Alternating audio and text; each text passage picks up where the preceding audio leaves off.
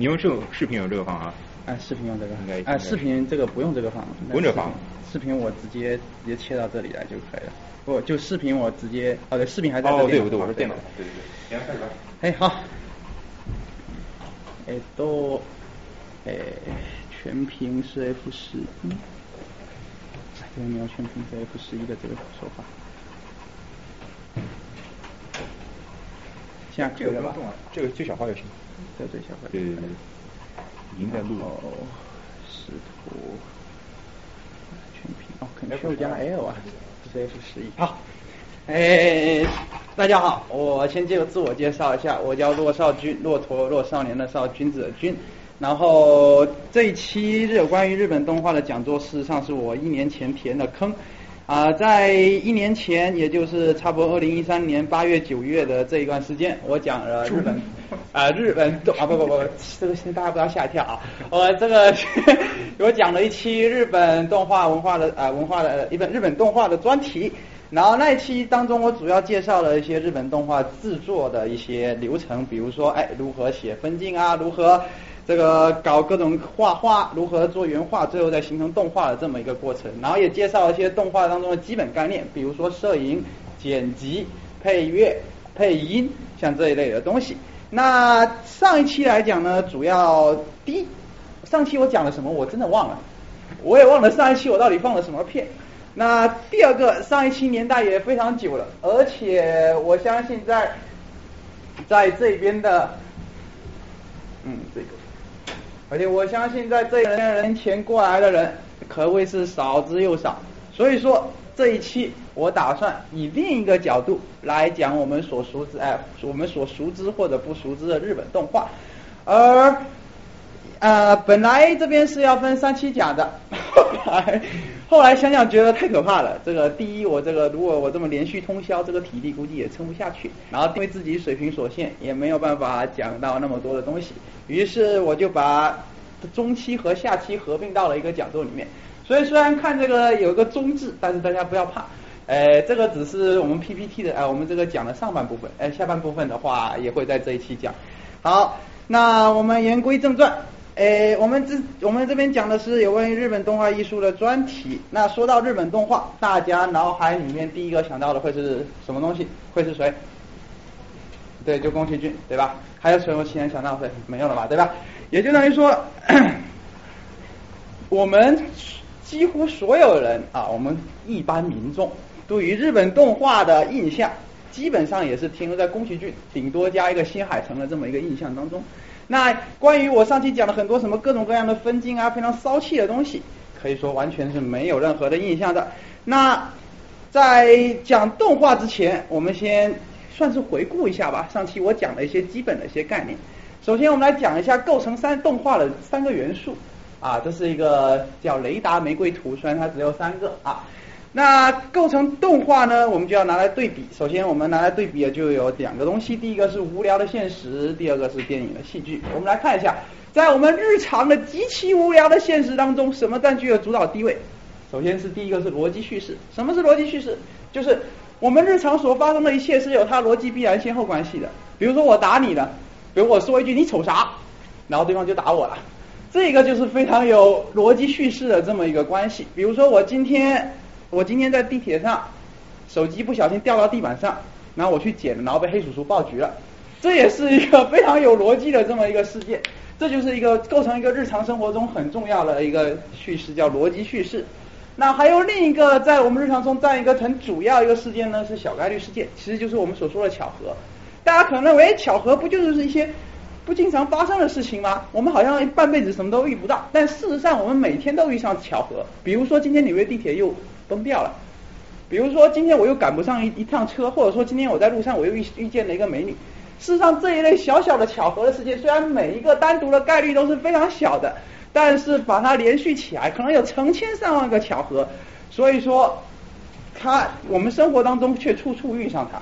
那比如说，就像天文当中有一个很好玩，就是说我们经常看见有些天文报道说啊，什么百年一遇的金星合月，万年一遇的什么水星水星叉叉日啊这类东西哦，不不是水星叉日这个，就是什么东西。但事实上这些东西的确是百年一万年不见的小概率事件，但是问题问题是这些事件太多了，所以充斥我们生活中的每一个部分。而在生活当中，是啊，就物理。物理定律和各种各样的人情世故是不允许有任何架空幻想的存在的。就比如说我们现在住在这里，你不会期盼的，你不会期盼天空中突然飘过一只非常大的一只几十米长的大鸟，你也不会期盼的在圣诞节能够收到真正的圣诞人的礼物，而不是你爸爸放进你的臭袜子里面的一个小东西，对吧？所以说，在现实当中，我们无聊的现实当中，虽然充满了小概率事件和逻辑叙事，但是事实上它是其实是非常无趣的啊，当然。也可以说是，也可以说，嗯，也算挺有趣的吧，其实。然后第二个，我们再来看一下电影和戏剧。电影的戏剧的产生，其实就是为了平衡这无聊现实当中所产生的一个东西。那首先，电影和戏戏剧，我们首先来讲啊，剧作家经常说啊，电影是基于现实而超越事实的。所以说，电影当中有一很大的一部分需要让观众看懂你的电影是在做什么，因此它的逻辑叙事。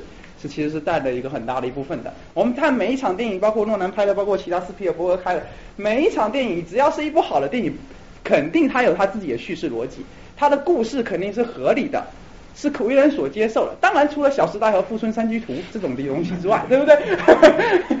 第二个，其实反而觉得好玩的是，在电影当中，小概率事件反而占的东西是比较少的。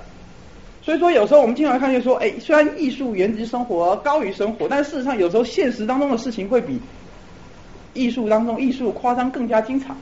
其实这很简单，因为艺术当中我是剧作家，我是人脑非常 reasonable、非常理性的去写一部剧作，因此我更强调的是叙事逻辑，而我当中的巧合，我只是作为一个契机，一个我们叫戏的一个节点，把几条线合起来的一个节点而产生的。所以说，在啊。在电影戏剧当中，小概率事件其实特别少。即使像疯狂的赛车这种疯狂石头、疯狂赛车这种充满巧合的片子，但是你也能看到它有很多很大的叙事逻辑在这里头的。在生活当中虽然不太可能出现，对吧？那最后一个就是有关于我们动画的事情了。那动画为什么会产生呢？其实动画之所以产生，是当时因为碍于电影技术所限，他们想要完成一些电影无法完成的事情，所以说才有了动画事业产生。因为人可以画任何的东西，但是你却不能拍。任何的东西，于是动画从一旦一开始诞生，就决定了它的架空幻想元素是摆在了第一位的。所以说，上期我在讲呢，我们看动画呢，我们要从哪里开始欣赏呢？首先，第一个从它的设定，从它的世界观设定，其他的剧情啊，什么狗屁，你以先不用看。你首先看的就是它的设定，所以这就是动画一个很重要元素，一个架空幻想。那同样的，动画作为戏剧啊影视的一部分，它也非常讲求逻辑的叙事，但是。动画人毕竟不比电影人，大家都知道电影有多少人在搞定，有多少 talent，比如说诺兰这些人在写剧本，有多少专业团队在搞，而动画在搞的那一群人就像现在中国外交部门都是翻译一样。哎，这点，这也这点，这点可以展开来说啊，就是像现像中国外交部门都是翻译一样。事实上，中国的啊，就动画部门当中，其实主要构成体还是会画画的画师。那一个画画的画师，他们一生倾其一生，他们画的画，那他们能有花多少时间去看书？他们能花多少时间去构思这逻辑叙事呢？对吧？那既然逻辑叙事都已经没有办法了，那小概率事件，像一些巧合的东西，他们显然更更没法琢磨，他们就很难安排一个，就很少动画能够安排一些非常巧的一些事件来叙述这些事实。所以说，这这大概就是啊。啊，这三种类型的怎么说呢？铺陈叙事的这么一种对比，那每一个方式去侧重点都有不同，这也造成了啊，电影和动画两个影视艺术支撑其实并没有多大的关联。好，我们再看下一个，那动画它所关注的又是哪些方面呢？啊，这边又是一个雷达图，那我们来再做一个对比。首先啊，艺术性可以。其实主要是分三性：艺术性、娱乐性和戏剧性。那三在艺术性当中，我们又可以分成三种。第一种是表现技巧、叙事技巧和视觉美感。那表现技巧和视觉美感之所以再把它分开来呢，是因为的确这两个概念在电影和动画当中是不同的。动画要把这两个分开，但是电影却往往不需要把这两个分开。啊，这些这些批判的内容就可以大家可以就不用管了啊。然后动画所关注的，我们来看，它其实。因为毕竟是绘画的艺术，动画动画动起来的画，所以说它其实更关注的是一第一是视觉上的美感。一个动画片能够决定你看不看下去，我们我们是神经百战见得多了啊。一个动画片能不能决定你看下去的一个最主要的因素，就是你看这画风对不对。比如说一个人，哎，你很讨厌圆脸，但是那动画偏偏都是圆脸，你是死也不会去看这部动画的。就比如说，你很看你很讨厌一个人的尖下巴，可能感觉他从从底下吃饭就会戳死自己一样。但是有一个动画，他每个人偏偏长得非常美型，下巴都非常尖，我估计估计没有人会喜欢这个东西。那第二个就是他的表现技巧，因为动画的表现技巧，其实动画表现技巧之所以比电影的表现技巧更看重，原因就是因为动画的作画自由度更高。然后我们会介绍一个叫金敏的人啊，这个金敏的这个导演死了早，可惜死了早啊。他是动画剪辑当中的一个大师，你可以在他的作品当中看出很多啊电影技术向他致敬的影子。但是事实上，他的作品却比那些电影却早很多。为什么他能够，并不是因为说那些电影当时想不出这种剪辑，想不出这种作画来，是因为当时他技术没办法拍出这种作画来。所以因此技术的所限，使得电影在表现技巧方面，其实比动画落后很多年。像很多分镜啊，很多啊，很多表现的手法，事实上动画是远远走在电影前头的，所以说这也是动画当中的一大看点。然后 接下来就是叙事技巧啊，我也说了，这个做动画片的都是画师，你不能指望他有多好的叙事技巧。那所以说，事实上他会比电影的专业团队，比如诺兰写的东西，比如说一些非常正统的文学当中的叙事技巧，肯定会逊色非常许多。还有一个就是戏剧性。戏剧性，戏剧性，戏剧性是什么？就是其实也是叙事叙事技巧一部分，只不过它更故注重的是故事的本身，就是一个故事它如何表达出一种戏剧性，什么时候转折，什么时候承接，有几条主线，最后这几条主线又怎么合起来？其实就是故事的逻辑性，故事的逻辑性与可看性，而这一点动画显然也是非常欠缺的。除了说动画它能够找到一个非常好的原作，就比如说我后面会讲的一些啊有关于宫崎骏的一些动画。那最后一个就是娱乐性，娱乐性这个大家肯定都知道了，对吧？毕竟电影和动画两者都是商业化，至少电影还有一些艺术人在做的，而动画待会我会介绍，就是完完全全彻彻底底商业化的世界。嗯，那一部好的动画怎么样评判标准呢？其实很简单，就是这个面积越大，显然这部动画越好，说明说它更兼顾这之间的这么一种感觉。那同样的一部电影也是这样子，一部电影只要它的面积越大，那么显然。这部电影就越好。好，那我们来看一下，作为一个动画人，那他应该要具备什么样的一个因素？那这边有个非常 typical 的一个动画人的一个大师的一个路段。首先，小时候大家都是有中二的时候的，大家都幻想着自己能够成为超人啊，自己能够干嘛？动画大师也是一样的。从小呢，就是受到一些某些作品的蛊惑，不小心入了一些坑啊，从此节操是路人。最后开始学习画画。有些画画画，有时候上动画专门学校。有些人不是，比如像宫崎骏，而且他也他们可能会去上其他的学校，但是基本上读的是文科啊。他们全都是读工科的，就是没有读理科的，就是这样的。所以说要学动画，学文科学理，学工科最好，千万不要学理科啊。然后最后呢，最后将一些熟人介绍，比如说老爸的老爸的那个什么，比如说老爸的威力啊，或者说一些在大学中认识的人。那然后介绍到事务所做打杂画师，打杂画师其实就很简单，画原画画动画，做一些非常无聊的工作。然后最后面如果看你画的还不错，哎，这人有想法，于是就会被提拔到了原画师。基本上都很多动画人都会可以做到这一步。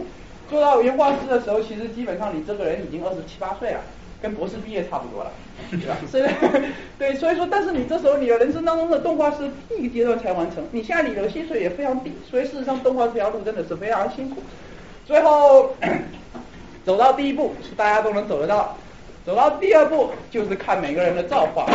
第二步你在原画师做了做做了几年，可能有一天你老师你的监督觉得说，哎呦这小子不错，这个原画画的很风骚，工作又很快，第利索，然后就问他几个问题，就是说你觉得这个应该怎么排，那个应该怎么排？一看哎回答还挺不错，那你就可以设做设定或者分镜担当了。分镜大家知道是什么吧？啊，分镜的话，我来介绍一下。分镜就是说，哎，我们不管拍电影、拍动画，你你肯定不能凭空的想象就这么拍出来，拿起摄像机直接抄，对吧？那胶片很贵的，IMAX 一跟一台机时不知道多少万钱啊！缅怀赵导就赵导没有错，那这个一台 IMAX 摄像机不知道有多少钱，然后你肯定不能这样，你肯定要决决定好每一个，先决定好每一个镜头的顺序，比如说几分到几分，我的镜头是怎么样的，我台词是怎么样的，我的镜头是怎么样的，我的台词是怎么样的。那么这个就是分镜，这就是分镜。那其实分镜的话，其实我觉得是仅次于剧本的电影的最重要的一个部分，因为它决定了这个电影的表现力，它完全完全决定了这个电影的表现力。因此，分镜这是在动画，无论在动画和电影当中都是一个非常重要节啊那个什么啊 部分，通常由导演亲自兼任啊，带几个助手一起干这样。然后最后一个就是监督助理，就是帮监督做一些各种各样的事情，最后就变成监督。监督就是动画导演的意思，看督库啊，看督库。然后这时候你就要作为一个监督，但是你一个画师出来的监督，你能做什么？除非就是拍一些黄片，你没有文化底蕴呐，对不对？于是这时候大部分的监督都会开始认真读书啊，开始读一些各种各样的小书，开始找一些灵感，比如吸大麻、飞叶子啊，这类的找灵感。然后，当你在业界小有名气，能够做出一些让人有共鸣的作品的时候，你就变成了民间主。但是你这时候还不是大师，你只是很有名而已。大师是什么？能够引起大家心理共鸣的人，能在你的圈子之外被人所知的这么一个人。因此还要有个第三阶段。那第三阶段其实基本上就是，哎，我这非常有名了。有时候你干干，有时候你不干，这这也没关系。反正一般来讲，大家都会选择单干，因为大家要赚钱嘛，对不对？单干完了之后，开始做制片人。制片人其实也很简单，就是我开始筹划更高的一个部分。我不再纠结于我这个技术技术的细节。我觉得我想要做我自己真正的动画。我开始制我自己真正想，我开始投钱，我想我做自己真正的动画，最后才变成了动画大师。所以这是一个啊，动画人与动画区别。大部分人走到油画师止步，有一部分人能成为业界非常有名的动画监督，但是只有极少部分人能真正迈向大师的路吧。好。其实画画来讲，其实成长并不是大家所说的那么难。这边就是一个 P 站画师的一个十年间的成长的过程。如果大家我们可以看到，其实这个画师在相当长的时间内，天资其实并不是非常的聪颖。其实这跟大家也是一样的。大家如果现在去画一个什么东西来，可能画的比这东西还好。这就是这就是一个普通人到画师的一个蜕变。但是只要着，只要凭着自己啊。长年累月的不断练习，比如说三天画一张够了，三天画一张够了，然后你的画风就会越来越炫酷，越来越炫酷，越来越炫酷，直到最后变成这个样子。所以这就是一个画师的一个成长记录。动画绘画其实是没有任何天才可言的，你就是反复的去临摹那几个线条，反复的去把握那几个线条。所有的画师都是一步步这样苦练上来的。然而对分镜和表现力的把握却是因人而异的。这也就是为什么有些人能够成为真正牛逼的人的原因啊。来，我们现在终于要讲到真题了啊！我们现在先来，首先我们来介绍一下，在业界当中最有名的一个人，就是一代动画大师宫崎骏。宫崎骏一九四一年生，十年哈哈，二十五岁未加入党组织，他明年才加入党组织。吴景涛一九四二年生啊，然后。什么叫啊，哦，我这哈哈是江泽民，我我就是就是网网络现在对对于对于他这个非常魔哈，对，有一个有有有一个非常奇怪，这是年轻人的恶趣味，不要在意啊。然后这是宫崎骏年轻时候的照片，大家看是不是很像哈哈？标准的黑框眼镜对吧？哎。然后我还觉得这宫崎骏的年轻时候长得像谁，我都想不起来，像一个演员还是一个？总之，宫崎骏在年轻的时候，我们可以看到意气风发啊，羽扇纶巾，挥斥方遒啊。然后，宫崎骏在年轻的时候呢，他他在呃年轻的时候，我等下再讲。一九六三年，宫崎骏进入东映动画公司，东映动画公司就是现在做海贼王剧场版那个什么柯南剧场版的那个公司，其实是是日本最早的动画公司。在宫崎骏那个时代，就六几年的时候做动画，其实也就只有东映动画公司。然后，1985年与他的老师高田勋共同创立吉卜力工作室。为什么这个这个打多打了一个回车，我也不知道为什么。然后其出品的动漫以精湛技术、动人的故事和温暖的风格，在动画世界动画界中独树一帜。可以说，他是开创了日本动画界的先河，也是把日本动画界推向国际化的最主要的贡献者。啊，这是他老的时候的样子，一手一个白的胡子，特别好看啊。好，那我们来看一下。我们都说，哎，宫崎骏的一般画师的第一阶段都是被某些作品拉入坑的。那宫崎骏的拉入坑的作品也非常有名。其实日本第一篇长篇动画《白蛇传》就是讲那个白娘子和小青的故事的啊。如果大家有听过我上期讲座的话，你会发现日本动画起步其实比中国还要晚很多。中国在三十年代做出来的作品就完爆这个东西，对吧？啊，当三十年、三十前几年做皮影戏啊，包括六几年代做的那个什么那个水墨动画《小蝌蚪找妈妈》。那简直就是当时国际真身签字水平。然后之后考入学习院大学政治经济系，这个出身好。大家知道学习院大学吗？学习院大学非常屌。学习院大学是历代天皇及其亲戚读书的地方。虽然他最后面会招一些外国外面的人，但是事实上在在日本算是一个比较很屌的一个文科大学。他就是在一九五九年考入了学习院大学，然后政治经济学系啊，主攻日本产业论，日本产业论。但是宫崎骏这个人呢，嗯，一看很像一个文科生的样子，但事实上宫崎骏这个人不仅并不是这样。宫崎骏之所以能够成功，第一个的确是因为啊，他作画什么东西风格很独树一帜；第二个的确是因为他很聪明，他真的非常聪明。他也是一位军迷，然后他对于飞机设计、机械设计有极深的执迷与爱好。有时候你如果你们可以去搜一下宫崎骏在起风了最近放了那个起风了那一幅照片，是讲有关于二战的零式飞机的设计师枯月二郎的一个故事。这一个这个故事当中，他对于飞机设计感的把握，就他那边所有的飞机设计图都是自己亲自画的。所以说，宫崎骏来讲，他并不只是一个文科生，他更像是一个工科生。在大学期间，热衷于创作漫画，积累了数千张画稿。在此时，宫崎骏的思想也开始倾向社会主义。哎，啊，这个等会再说为什么倾向社会。在苏联解体时，他的思想也受到很大冲击，老大都不要我们了。然后，于是对劳动者和革命的立场一直没变。后来，在宫崎骏在一九九四年连载完结漫画后，风之谷后决定放弃马克思主义。这是他自己说的，我也不知道为什么他没有那个什么细细展开啊。在大学毕业之后，宫崎骏于一九六三年四月进入公映动画公司，从事动画师的工作，从事高田勋。那高田勋这人又是谁呢？这还是必须得提一下，因为这人真的是非常屌。高田勋是日本动画业黎明开始期开始争支撑起来的动画业巨匠，《白蛇传》是多少年？一九五三年，一九五三年，这可比中国第一部动画一九零四年晚非常多。那他。最早他是原来是在法国读书，跟我们的邓公是一样的，是在法国的读啊法国读书，然后爱好法国诗人雅可比，这怎么念啊？普雷沃特吧啊 p r é v e s t 的影响啊，他的作品也深受他的影响。那翻译并发普雷菲尔，普雷菲尔我错了，名诗集叫 Paris，日文译名为千言万语。可以说你这时候脑袋里浮现高天勋一个什么样的形象？一个文艺青年。哇，一个一个一个飞叶子的穿七皮四的这么一个文艺青年，大概就是这个样子，对吧？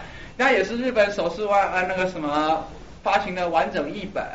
那么在这之后，他就把一些动画制作的一些技巧引进到了日本来。那一九八八年，他原来在也在东映动画电动画公司当中工作，在作为宫崎骏的老师，教他一些动画电影特有的分镜啊，各种各样的技巧。那一九八八年呢？高彦勋和高田勋和钟井俊成立了吉卜力工作室之后，他制作了《萤火虫之墓》，讲述讲述了是因为二战失去双亲的一对兄妹颠沛流离、相依为命，但是最终仍然难逃饿死命运的悲惨故事。这部片不知道大家有没有看过？如果没有看过的话，很推荐大家去看《萤火虫之墓》。这部片真的是非常虐、非常虐，那是一部感人至深、极其深刻的反战题材的影片。而那个时代的，由此我们可以看出，那个时代日本人动画的动画人的特点。第一个，他们都是知识分子。那当然也必须，他们也必须也是知识分子，因为日本在战后、二战后之后，文文盲率还是挺高的。然后第二个，他们主要都是文艺青年，都有留洋的经历，最后他们都要抱有一定的理想主义的情怀。那为什么会造成他们这一种特点呢？其实我们要看一下当时的社会背景。右边这张图大家有没有看过？这张图非常有名，等下会讲。首先，日本的六七十年代是一个非常躁动不安的年代，就像我们中国的八十年代一样。所以说，我一直有个论点，就是日本人总是比我们领先一代人。就比如说，我们的八十年代，正如他们六七十年代，我们的九十年代，正如他们的八十年代一样。虽然他们九十年代经济泡沫，但是我们没有泡沫掉，这点还是很好的啊。日本的六七十年代是一个极其躁动的年代，那时候正好是战后复苏到达了一定的程度，战后的一代开始出生。一九四五年，日本啊那个什么二战结束，在那时候生生出来的孩子，到六十年代正好十五岁，对吧？正好十五到二十几岁这么一个血气方刚的年年纪，他们不知道什么是战争，他们只知道新世界之后新世界的秩序。那么他们也开日本这时候也开始在拥抱世界，在朝鲜战争结束之后，日本经历了很长的一段的发展的时期，最后在一九六八年举办了东京啊东京奥运会。让世界重新一次认识了日本，同时日本也当时在美苏中三这个大国之间的夹缝当中艰难的生存。所以说当时在日本配合着日本二战的伤痕文学，就日本二战之后这些伤痕文学，当时日本弥漫了一种非常悲观的情绪，就认为说日本这个国家正常不了了，完了，虽然日本现在也快完了，对吧？但是当时这个情绪好像更加浓烈了一点。然后与此同时，于是就有很多人站出来。想要改变这个日本，于是就有很多新浪潮的产生。新浪潮是一批作家、诗人从法国、从欧洲引进各种各样的东西过来啊，就引进各种各样的新的电影啊，制作一些手法啊、艺术上啊、经济上啊、政治上的一些左翼的思潮，这些就是一个新浪潮。还有一个不安的一代，就当时大家都充满了一种社会上充满一种不安的情绪，最主要的表现就是如潮水般的学生运动。啊，这个是宫崎骏他儿子宫崎吾朗的《虞美人盛开山坡》当中的一个剧照。那关于写这个时代的日本的影视作品和动画作品，其实非常少。第一，这个时代的确是比较敏感的，对吧？第二个，你要表现这个时代，其实挺难表现的。那我们可以从这幅当中可见一斑。这个是有一个校舍，学生们为了保护这个老的校舍不被拆掉。其实这是一件非常少、非常非常简单的事情，这在国内到处都是。比如说，北大今天又推了那栋楼，又平了那栋楼，这其实是一个非常简单的一件事情，物业都整个都推掉了，对吧？对不对？但是当时在日本却引起，就在日本的学生当中却引起了非常大的影响。当时日本的学生就是一种天生的叛逆性格得到一种释放，大概就这种感觉。然后有各种各样的标语横幅，要求跟学校谈判。当时还发生了武斗，还发生了武斗。然后，嗯。当时有一些，其实最好玩的就是文化大革命，大家都知道这是在中国的事情，对吧？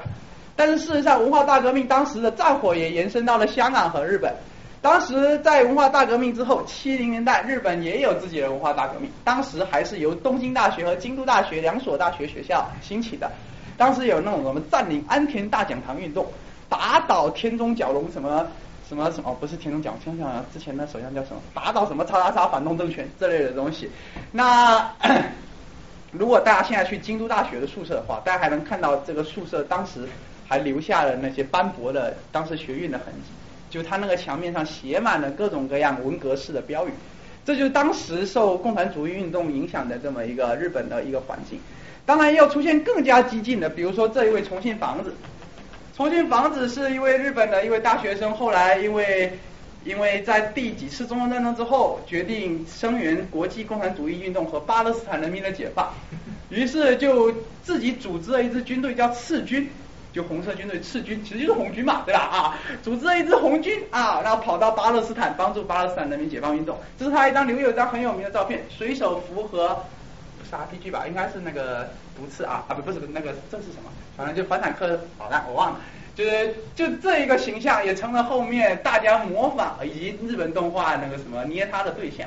就比如现在日本动画有水手服役机关枪之类的东西，坦克娘啊、舰娘啊，其实很多时候都是源于这张图的图的图的灵感。这就是一张非常有名的图啊，这也是当时日本社会的一个缩影啊。那在这个情况下，宫崎骏肯定也会深受影响。所以说，日宫崎骏的整体的思想是偏左翼的。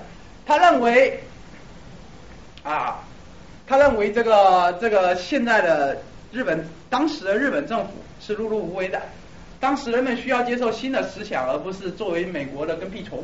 大概就这么一种感觉。于是他从八二年开始连载自己的原创原创漫画。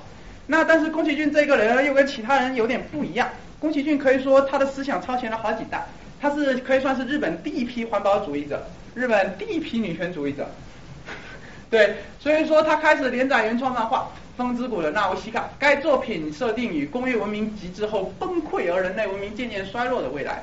的这一部这一部片，他出了一个电影啊，一九八八《风之谷》《纳乌西卡》，但事实上他出的只是漫画当中的很小的一部分。他的漫画从八二年到九四年。连载了十二年，世界观非常庞大，非常细腻，总共出版了好像十几卷，十四卷还是多少？然后那我写，然后那个什么呃，设定细致，世界观宏大，可以说是宫崎骏作品当中早年宫崎骏作品当中的巅峰。因为后来大家看，这是宫崎骏最早的动画，但事实上，就我的观点来看，他这后面的动画却没有这一部这么犀利。在宫崎骏，你们可以如果在。你们去看这个漫画的话，你可以发现它里面有很多红果果的、赤裸裸的对战争杀戮的描写，就比如说番茄酱啊这类的东西，就是然后红色血喷出来、番茄酱之类的东西。但事实上，我们在宫崎骏的动画当中却没有看到任何的这么一点的东西，宫崎骏动画风非常的和谐。所以说，这算是宫崎骏年轻当中最想要做的一件事情。他可能认为动画是一个公共媒体的平台，他不好反映如此残酷的主题。于是他最后才变成这样子，但是总之，这是宫崎骏最年轻、最锐气的这么一部。这部动画的主人公纳乌西卡东主也成了当时日本观众的梦中情人，可以说是萌文化的鼻祖。这个记录直到一九九六年《新世纪福音战士》的《凌波利之下，这个我会讲啊，出现之前啊，那乌西卡一直霸占着日本《Animage》读者最喜欢的女性角色第一位，可惜这个杂志倒了啊，那个。那宫崎骏当时作为电影人也是有所顾虑的，形容纳维西卡复活结局只是为了观众需要。最后风之谷的结局其实是非常悲壮和哀伤的，也体现了宫崎骏一贯的对人类非常看不爽的这么一种感觉。那我们来看一下宫崎骏有哪些作品呢？我想很多人大家都看过了，比如说啊这个《魔女宅急便》《龙猫》，这是吉卜力工作室的标志，《天空之城》啊。哈尔的移动城堡啊，幽灵公主啊，千与千寻啊，红猪啊，红猪这一部我觉得挺不错的。然后悬崖上的金鱼姬啊，这一部虽然遭受很多恶评，但是我觉得这部还是挺有意思的。还有一部非常很少人知道的叫《侧耳倾听》，这是宫崎骏很很少见的一部只描写日常生活当中的片子。但我们可以纵观一下宫崎骏总体的片子的感觉，他的感觉在架空设定上已经走到了一种极致，对吧？他非常着眼于各种射空，呃架空的这么各种各样的设定，比如天空之城，比如说红猪，都讲了一些类似于神神话故事、童话故事般的故事。这也是宫崎骏的一个很重要的一个特点。那我们就来看一下宫崎骏的这么一个矛盾体，他作品的这么一种感觉啊。首先，宫崎骏是一个军事爱好者，我们可以从他做起风的这一部片就可以看得出来。宫崎骏这是为什么要做起风的呢？其实很简单，这是这是一个很好玩的一个事情。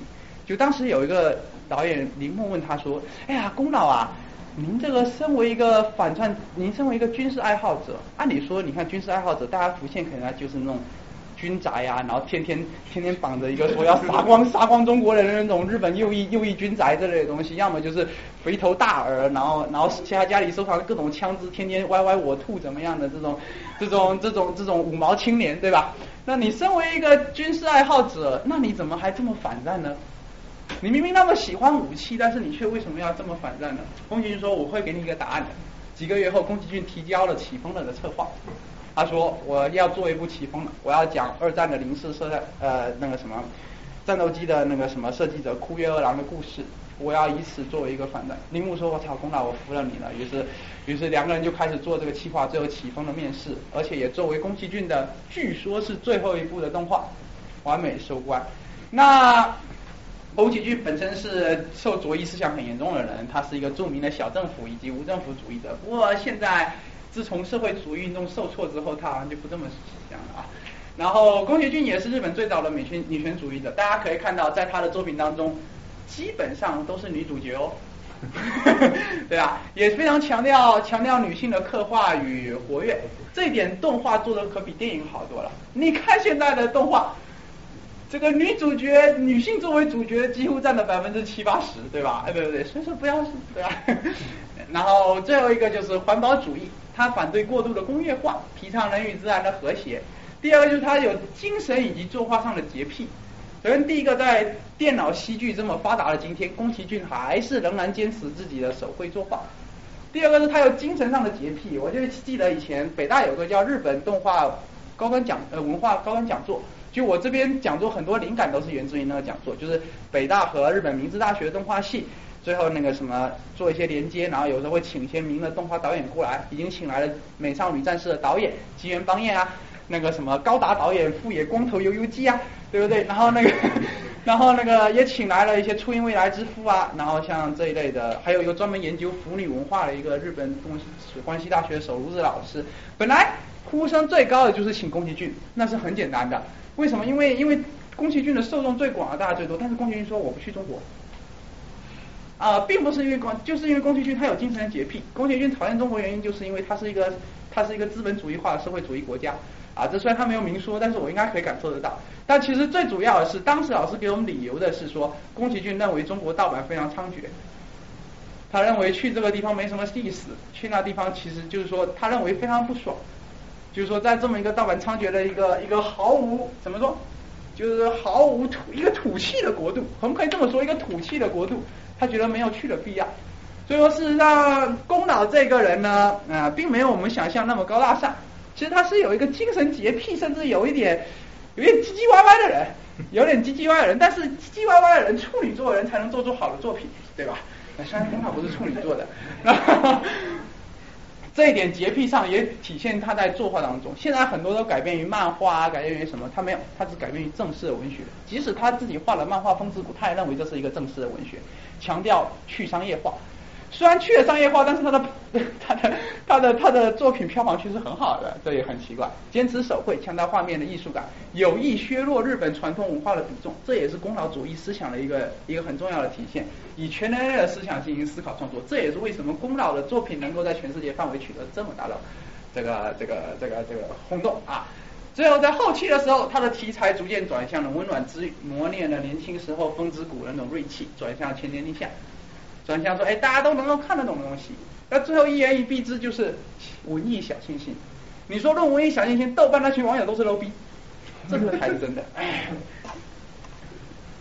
那具体的落实到具体的意向，宫崎骏最爱的设定 TOP，我们很容易看出来。第一个就是多铆增钢的各式机械和飞行器。多铆增钢是什么？多炮塔。铆钉连接，蒸汽动力，刚性悬挂，多铆增钢，这个是对于蒸汽庞克以及蒸汽时代，比如战列舰，比如说坦克最早的水柜啊的这么一种描述，这也是很多军事爱好者的这么一种感觉。而宫崎骏也是多铆增钢的爱好者，你去看他哈尔移动的城堡当中设计的机体，多炮塔，铆钉连接，蒸汽动力，刚性悬挂。看 到没有？这就是多毛真干。其实这就是他对于机体设定的一个追求，包括他为什么创作二战的飞机，而不是创作其他时代的背景，其实还是对于多毛真干的追追求。第二个就是失落的文明，失落文明是《宫廷当中一个非常重要的一个主题，包括《风之谷》啊和《天空之城》。不知道大家有没有看过《天空之城》，看过的举个手，啊，挺多的对。那大家有没有注意到《天空之城》的片头？哎，都我看一下啊。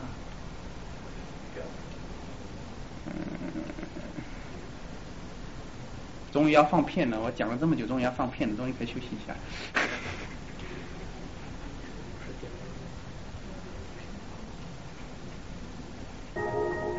哎，一下子好，这是他的片头。哎呀！真是。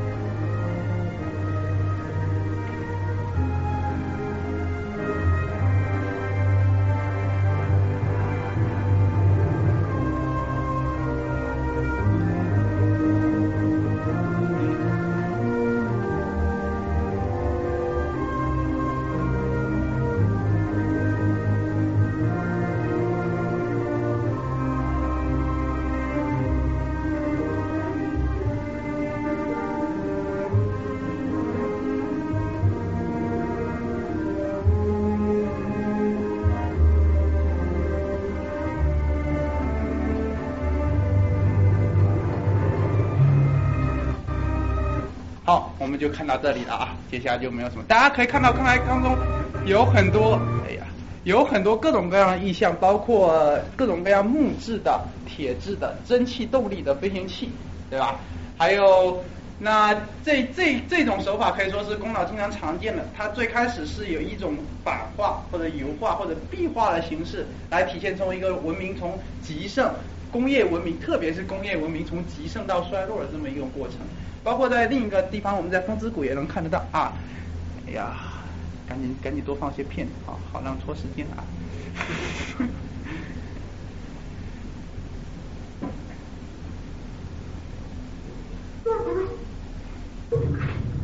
多在。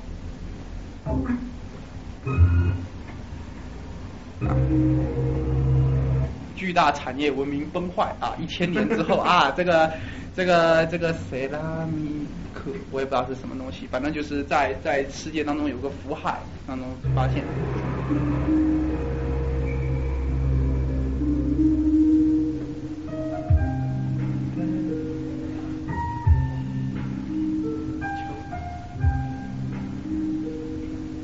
大家还还是同样的手法，对吧？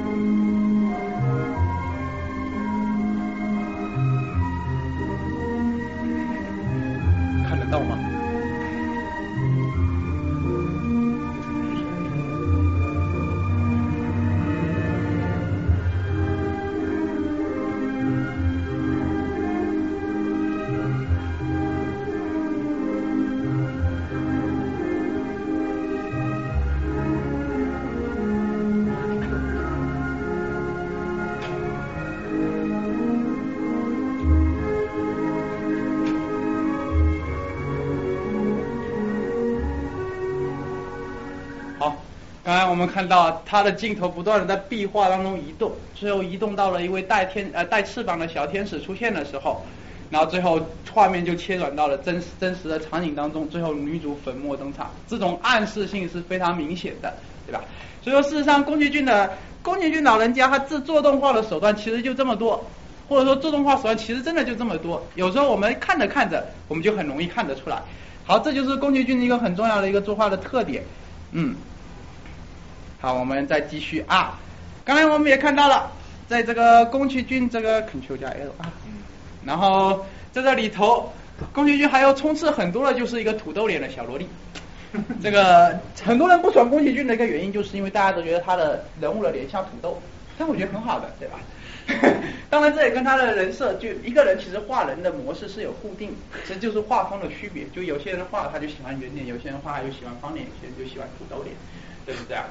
那宫崎骏是一个环保主义者，里面大片大片的绿色植物也成了很重要的一个标志。大家看，当时大家在看《天空之城》的时候，就有没有啊？不，感受到就是《天空之城》本体是一棵巨大的树，建筑只是挂在树上的，而各种各样的草地、各种各样的东西，包括哈尔的移动城堡，即使是荒原上面也铺满了草地，然后有各种各样的房子，上面有各种各样的藤蔓植物，这也是哎宫崎骏很喜欢的一个东西。而在剧情方面，宫崎骏更喜欢有关于一个营救桥段的这么一种感觉。这也算是他这么一个个人的，比如说像啊《悬崖上的金鱼姬》啊，这一部啊，《卡尔移动城堡》啊，《风之谷》啊，《天空之城》啊，其实无一例外的都是女主遇难或者男主遇难的，男男主或者女主去救他，就这么一个非常简单的这么一个故事。所以说宫崎骏的套路，在这么几年下来，其实基本已经定下来了，嗯。好，最后有一，我们讲一下宫崎骏成立的这个吉卜力工作室啊，吉卜力工作室就是由宫崎骏创立的，Studio Ghibli。那为什么会叫吉卜力呢？其实我也不太清楚，当时好像宫崎骏就纯粹非常喜欢这三个音节，哦，因为他的老师高田勋他喜欢三个音节，于是就把它弄出来了。来在他出了很多后来在业界赫赫有名的监督和音乐制作人，那其实也是很很简单，因为当时东映公司公司之后唯一出现的就是吉卜力了。那其实有著名的新世纪福音战士导演安野秀明，日本动画票房发动机七人手，当年都是在吉卜力工作室的追随者。但细田守这个人，然我会讲他跟吉卜力工作室有一些过节。而新房昭之早年也试图进入吉卜力工作室，新海诚路踏入动画界也是都受鼓舞吉卜力的鼓舞。追逐星星的孩子就是新海诚向宫崎骏致敬的一部作品。好，我们来看最后一个就是宫崎骏的接班人的一个问题。宫老一九四一年生，到现在几岁了？八十三了吧？哦，七十三，其实不高啊。为什么看起来那么老？现 在现在，在吉卜力其实已经退居二线。了。他坦言，《起风了》也是他最后一部作品。呵呵呵呵呵呵，还有多少部最后一部作品呢？我也不知道。我觉得功岛还能再干二十年，但是 他到底是不是最后一部？我们看他自己会不会食言，对吧？啊，吉卜力工作室虽然人才辈出，但是问题是大家翅膀长硬了就飞了，走了。真正能待在吉卜力工作室的人其实并不多，那关于他的接班人传言也是层出不穷。最初宫崎骏讲说，哎，子承父业吧，儿子啊，你来干这件事情吧。”好，宫崎骏说，老爸，我来做一个。零四年，宫崎骏做了一个叫《地海战记》的东西，这部片非常烂，大家不要去看，千万不要去看，非常的烂。那个恶评如潮，也让宫崎骏非常失望。但是这一部片我倒是里面有个主意，叫《色鲁之歌配 a l e o 这部可以，大家可以去欣赏，非常好，非常好听。这部非常好听，就是也是这一部作品当中唯一一部的亮点《射鲁之歌》啊，来来记住这个，记住。现在呼声的比较高的是，一零年靠着《街舞少女》二丫 R 上位的米林红叉，这一位也是师出宫，还有一个师出宫崎区名气已经在外的安野秀明。但是我觉得安野秀明跟宫崎骏完全不是一个路数的人，到时候我会介绍，这就不用管他了。同时，宫崎吾朗即使尽管出师不利，但是这几年也在努力修炼。一一年，其知导了《虞美人盛开的山坡》，就讲当时就是日本在一九六七年一入七十年代，其实更像是向他老爸所在的时代致敬的这么一部作品，也进步了不少啊。好，我们宫崎骏基本也就讲了差不多了。那我们一言来概括他。宫崎骏这一个人呢，他是一个文艺青男青年，一个很有才的一个文艺青年。因此，宫崎骏比起一个艺术家，单纯的艺术家，他更像是一个文学家，他很会讲故事；而比起一个文学家，他更像是一个艺术家，他很会表现故事。这其实就是宫崎骏之所以会受人欢迎，会之所以会这么大人气的原因。而宫崎骏虽然这不是他自己说，但是我帮他说了。我本来只是想小清新的做一些电影，而已，不知道怎么票房就这么好了。那然而就是这种。一世独立之外的特殊的魅啊，就特殊的风格，也就是宫崎骏作品之中特殊的魅力。好，我们有关于宫崎骏的这些，我们就讲到这里。我们下面来看一个宫崎骏他的儿，不能说亲儿子吧，叫宫崎骏他的一个弟子啊，安野秀明。大家看这个满脸胡子拉碴的人，又称就叫安野，就是安野秀明，他又称痞子监督。为什么痞呢？我会说啊。一九六零年生，哈哈，时任长春第一汽车制造厂厂长，啊，这是哇，这个 然后这个他入坑作是什么？呢？宇宙战舰大和号，啊，大家如果不熟悉这篇作品呢，不要紧，这反正这部这部作品算是日本比较。鼻祖级的一部作品，它是以二战日本当中那个什么最大的战舰大和号为原型，做了一部《宇宙战舰大和号》。其中最有名的一个，一个就是它的开头，它的开头直接啪一个黑屏打出来，上面一个白字：距离地球灭全人类灭亡还有三百六十六天。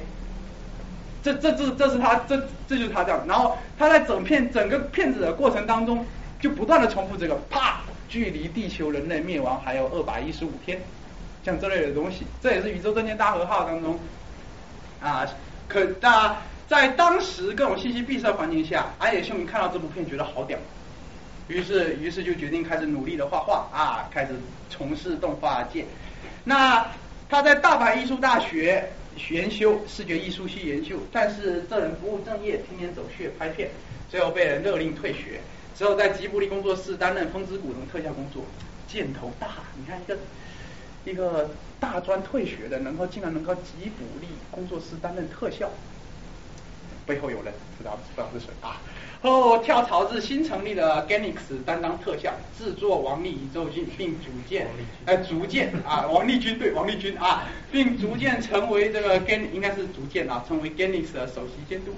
然后据说有传闻他与邪教奥姆真理万有些关系，并据说他还是曾经是学校当中的成员，就是东京杀人毒气制造站的那个奥姆真理教。然后并借鉴了许多表现手法，你看这个长得也很像麻原彰晃，对不对？那为什么他叫痞子呢？主要有三点，第一个叫做花钱无节制。首先，当时他制作《王力宇宙军》的时候是一九八七年。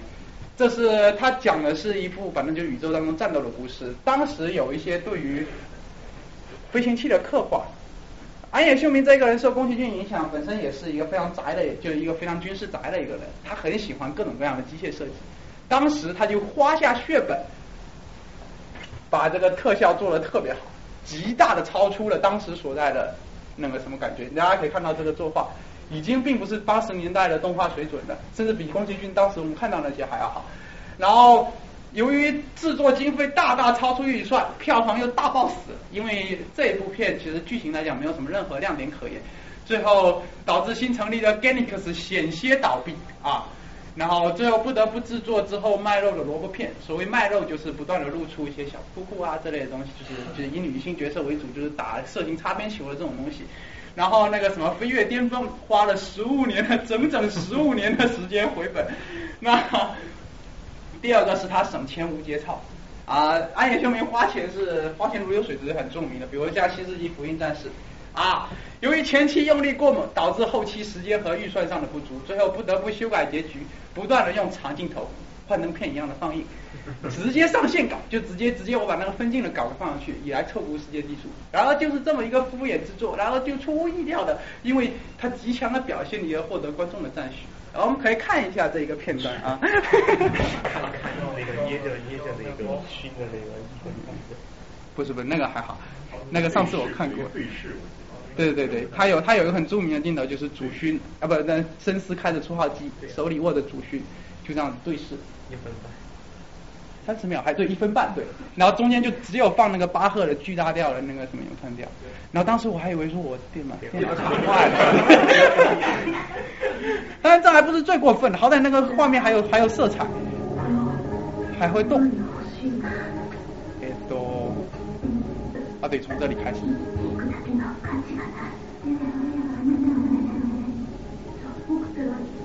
这是结局吗？对。开始省钱了，看，看，你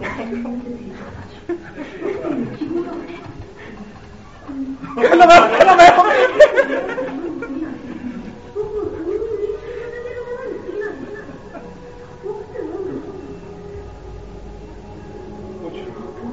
这是前面的增速不断的。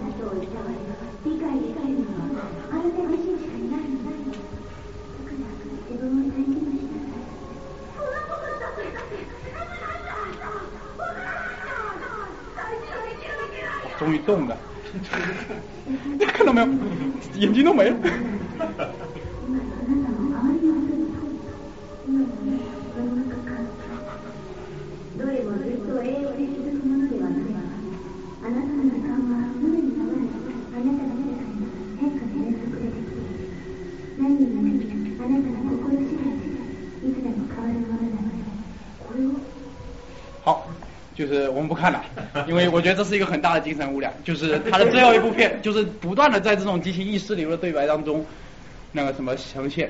但是其实意外的带感，如果大家去看的话，然后戴上耳机，就在一个房间一带，不断的去看，然后把自己意识全身心的投入到这个作品当中，你会觉得还是意外的有趣的。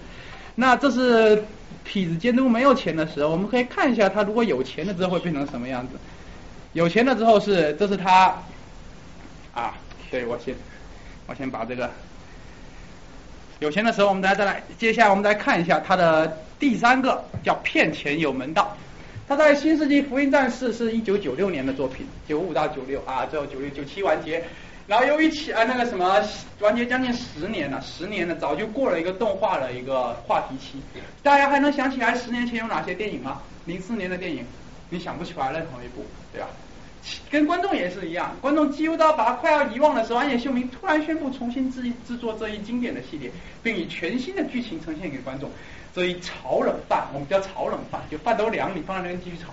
的恶劣行径席卷了数百亿日元，成了日本史上动画史上最赚钱的剧场版系列之后，又获得了新世纪圈钱战士的称号。那但是此时痞子制作这个时候心境已经是不一样了。他因为《新世纪福音战士》之后有钱了，财大气粗了，于是他就开始决定做自己真正想要的东西，而画质呢也变得很不一样。我们来看一下痞子这个画质啊，这是这是最新的《新世纪福音剧场版》的这个头破七分，就是最开始的七分钟，大家可以看一下。先等这些无聊的片头。嗯，大家可以看一下一个制作有人有钱能够有钱到什么程度？啊不对，这个是这个是巨神兵的特色片段，我需要把它跳过去。巨神兵的也是空降成功，哎。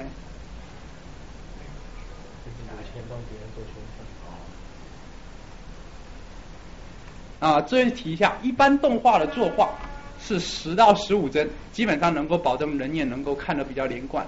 但是宫崎啊不不是宫崎骏，呃安野秀明在接下来场景中采用标准的每秒二十四帧作画，因为现在动画跟以前动画，而且虽然说电脑已经很普及了，但事实上现在动画的每一帧每一帧其实还是人一帧一帧的画出来的，就人物的动作主体是一帧，背景可能不会变，但是人人物的主体是一帧一帧画出来的，所以说你 double 掉你的帧数，也就相当于你的工作量 double 了一下。这就有很无聊的东印了，大家可以看这东印有多老对吧？嗯。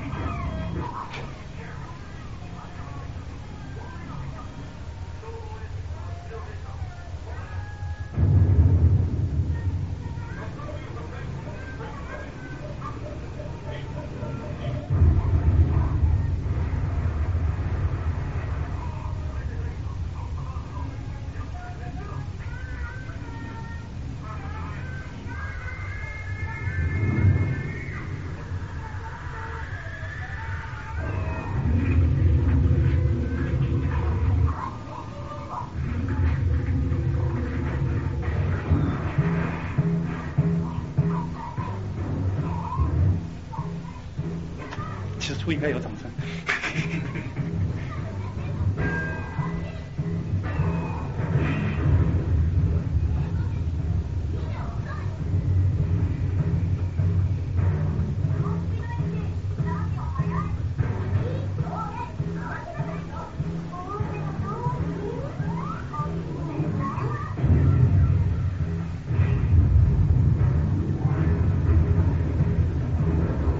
注意他集体的动作。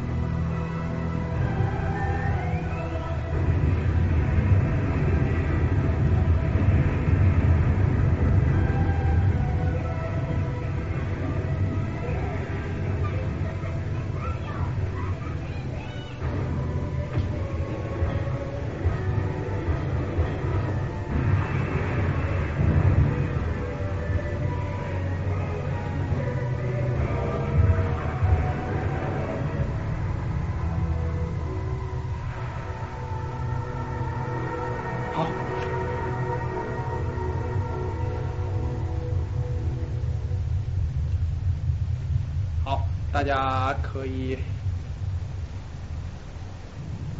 啊，最后把这个看完，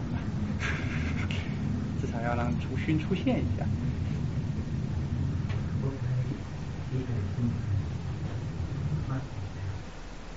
好，接下来我们可以看到，刚才那一段是痞子监督有钱之后的感觉。大家可以看到它的帧 数跟。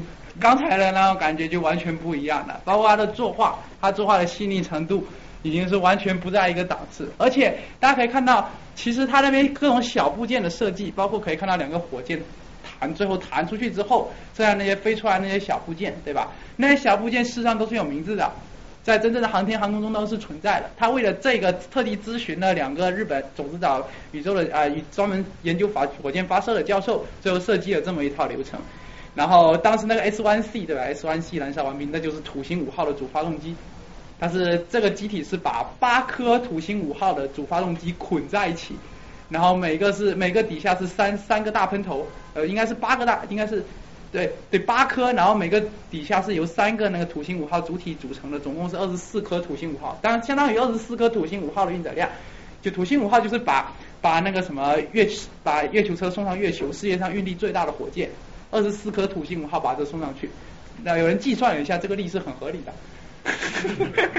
所以说，这就是他，这是他这个什么，这痞子监督他在特效的设定方面有的极其深厚的造诣，就是这么来的。最后一个就是他走穴不商量，他不仅动画制作，安野秀明还拍过援交纪录片，就是就是讲那个什么少女为了拿钱啊，跟人那个什么性交的，就卖淫的这么一个故事。然后各种真人短片，为了给自己喜欢的声优表白而接下动画制作，不过最后面还是被发了好人卡。对不起，你是个好人，我们俩不适合。在《起风了》之中，受老师宫崎骏的邀请为主角主角枯月二郎配音，犹如死鱼般的棒读声线，大家我就不不放了。大家如果有兴趣的话，可以看一下《起风了》，反正他那个配音极其烂。但是问题是，钟崎老师很喜欢，说他哎呀这才是我想要的，因为正常人说话并没有那么。抑扬顿挫，像我这种说话方式，其实正常人不会这么说的，对吧？正常人说啊，是是是，要么你瞅啥之类的东西。然后那个什么，在起风当中，犹如死鱼般的愤怒声线，大受宫崎骏老师喜欢，还获奖了。我觉得就是非常不可思议。那这个作品特点呢？我们来看一下。首先，它的作画与设定大量的着眼，大家可以看到它的作画，对吧？极端甚至过分细致，这也是他导致很多动画公司倒闭的原因。爱好不过还好 v a Q 的票房非常好，创下了很多记录，可以算是基本可以算是大大回本了。爱好军事机械类的题材，是个设计控，我们可以看出一个类似于工科生的一个人在做这个事情。然后，这在《新世纪福音战中当中，他养成了一个很不好的习惯，就是喜欢各种隐喻、各种意象多而从繁复设定装逼剧情，晦涩难懂。大家如果去看《新世纪福音战士》的话，《新世纪福音战士》有专门的一本厚厚的新世纪福音战士百科来解释当中很多的名词，包括什么叫做“ g 嘎 f 呢？托比拉就是“ g 嘎 f 之鬼”，这个是这个还有还有里面有关于很多圣经刺经的故事，有很多于关于犹太教正典次典当中的一些意象。呃，有很多浮士德的隐喻什么东西，但事实上并不是痞子真的读过这么多的书，就说明他爱装逼，就这么简单的一件事情。然后镜头切换快速，作画帧数特别多，大家可以看到刚才那个镜头，就短短的一瞬间，它的镜头切换切换了多少？然后作画，像一般来讲，电影的镜头切换频率到底是怎么样呢？电影的切换镜头频率大概是每十秒钟大概有三次切换，三秒钟一次。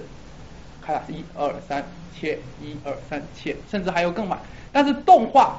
平均会比漫画高一点，大概两到一秒钟就可以切一次，而 I 秀明平均一秒钟切一次，一切切，刚才那些有一二三四，甚至还有一秒钟好多次的这种帧数，就像我们刚才看的风格也非常的暴走，最后面是大量应用意识流和现代艺术的表现手法，事实上这些都是似乎是在他在奥姆真理教当中落下的毛病啊。那我们来看一下为什么那个东西叫新世纪圈钱战士呢？啊，新世纪圈钱战士是这样子，大家可以看到啊。新世纪福音战士出了很多款的周边产品。一般来讲，一个动画它怎么赚钱？卖 DVD、卖 BD、蓝光碟、卖手办，就人物的模型。那这样子基本上都可以回本的。但是新世纪福音战士不满足于这些。首先，我们来看刮胡刀、汤匙、手机就不用说了。哎，这款手机很好，这款手机你知道多少钱吗？一万多人民币。不不不知道，六千多美刀，六千多美刀，这是多少？要六千多美刀。九，然后 A T 立场的雨伞，就是就是里面有一个设定，就是 A T 立场非常非常牛逼，就是它可以阻隔一些物理攻击，然后你就拿着雨伞，然后啪，非常好。二号机主题的耳机、领带，所以说它这个无所不用其极，消费了消费者你生活当中的每一个部分。所以这也算是一个日本动画商业成功很很成功的一个案例，所以又可以称之为新世纪圈钱案士。那《宝可摄像师早就比他赚多少多少倍。是啊，关键是也只有他能这么做。那我们来看一下《新世纪福音战士》奇片。其实我在上期还也介绍了，但是因为很重要，所以我要再讲第二遍啊。《新世纪福音战士》可以说是日本宅文化的始祖，他给当时。在泡沫经济之后，有如一潭死水的日本动画注入了极强的活力。对于日本动画类来讲，可以说完完全全是一场革命。从各方来看，都不以往于平常的作品。就像洛夫克拉夫特之于古代的科幻恐怖小说一样，这也是一样的。相同于以前机械感、工业感强烈的机体设定，那个高达，大家可以浮想一下，高达方方正正的各种各样变形金刚，对那种那种活机体啊，完全不同。怪那个什么，它的机体设定大家可以看到非常的纤细，而且它的机体并不是由汽油什么核能驱动的，完全金属的机体，它的机体其实是一个生物体，外面加一个装甲。二十一世纪是生物拼科学的世纪，那个安野秀明极大的把握了时代的脉搏，这是他首次利用全生物的集体装甲，就是它是其实一个生物的肉体组织，外面包裹一层装甲。可以说像生物致敬，但是大家千万不要去读生物啊。然后怪物题材，怪物也设设定也题材也非常黑暗，剧情压抑，甚至不知所云。对心理活动描写大大增强，世界观影片动画更加丰富。当然，听说大家说的，刚才说过了啊。创新性的构建性成，因为它是视觉艺术系出身的，视觉艺术系是干嘛的？其实并不是做动画的，其实是做海报、做广告的。他原来也是做广告的，但是他采用了很多构建性的镜头，镜头切换、大场镜头、意识流的前卫的电影表现手法，洗脑式的。一个一个的呈现，那那个什么，就就刚才我也讲了，两级预算不足，最后保保致这种东西。而这部作品，尽管它非常的奇怪，但是奇怪的东西总是能引起人们很大的兴趣。有人兴趣，有人研究，那么就成为这个话题。有了话题，就能够大卖。这也其实也是日本动画当中营销的当中一个很重要的一个启示，就是你做出来东西不在乎有多好，不在乎有多精致，只在乎你能够引起话题。而这个就是一个很好的例子。那。这一部本身 TV 剧场版的动画其实做的非常不错，只是只是最后两集因为预算不足崩坏，但是《安野秀明》最后面也弥补了这一不足。等他有钱的时候，他制作了两部电影，也就剧场版来讲，他真正所需要的结局。如果大家想看的话，其实可以去看一看，我这边有全套哈。哈一言以概括，这是一个毫无节操的艺术家，一个有点理想的商业人。他作为一个艺术家，他的商业化做得非常成功；作为一个商业。啊，作为一个做动画的商业人，他还是保留了自己的一点理想。而这个人，我们也看出了他是一个对细节和设定有着极端偏执的狂暴的艺术暴走的艺术狂人。这点跟他的老师宫崎骏其实是完完全全的不一样。宫崎骏老师他其实更在乎的是我的作品能够引起人们的人们的共鸣，他并不在乎。你看看宫崎骏他的手法，刚才我们看他从分析他的手法，其实非常的单调，两部作品片头完全一模一样，就是。这是一种什么样的？这是一种什么样的风格？这是一种什么样东西？事实上，他所能做的只都只有这一些。他更着眼于我所能传达给公众啊观众的东西。但是安野秀明却并不是这样的人，他可以说是一个完完全全的一个艺术家。好，我们在这再看一个，一个叫细田守的人。哎，这是这是我当时去细田守来 MIT 做《狼的孩子与和学》首映的时候。那个什么，我跟他都是楚王，我的好基友。这是一位日本小哥，我们学校的，我们三个人一起拿着给他签了一个名。啊，这位就是著名的西田守监督。那西田守，我们可能大家可能不太好了解啊。他是一九六七年生，哈哈，时任武汉热工机械所所所长啊。接下来我就不磨了。然后他的入工作品是什么？《银河铁道九九和九九九和鲁邦三世》，这是大概六七十年代的一些作品。啊，说实话，非常惭愧，我并没有去太多了解。那西点手其实和吉卜力是有些过节的。什么叫过节呢？就是当时他说，当时他本来是想要应聘吉卜力的，因为吉卜力是当时所有做动画人的梦想。他毕业于一个非常偏远的一个地方，然后当时吉卜力要要交去要交两张画稿作为那种类似于类似于就是类似于审议吧，要交两张画稿，他一口气交了一百五十张，厚 厚一叠寄来的时候，把人家对方吓得不轻。但是最后看了，觉得这人非常不错。最后宫，他收到几个月，他收到了宫崎骏老人的亲笔信，上面写着说：“你的才能太优秀了，我认为你在我们 G B D 工作室会被埋没，所 以请您自便。”然后，然后，哎，那个什么，那个那个细节都觉得很奇怪，为什么我这么牛逼，他还不要我？Over qualified 是吗？然后最后去，他就问了，打人打听了，那人打听说：“你就死了这条心了吧，你是唯一两个接到宫崎骏老老师老师信的人。”另一个是谁，我也不知道。然后那个什么，他你是唯一两个接到宫崎骏老师信的人，你就死了心了。宫崎骏老师是不会要你的。那之所以宫崎骏老师为什么会不要他，我也陷入了深深的思考。不过宫崎骏这个老师你也知道，这人本身是非常无语小清新，可能他这样理由真的是他自己所想的，对吧？他可能真的觉得要呃，细田守这一个人他的才能很好，而且，而且，而且他的才能跟自己格格不入，或者说不能说他的才能在吉卜力工作室跟我混底下没有办法得到很好的。发挥啊，我就是发不出来这个音啊，发挥。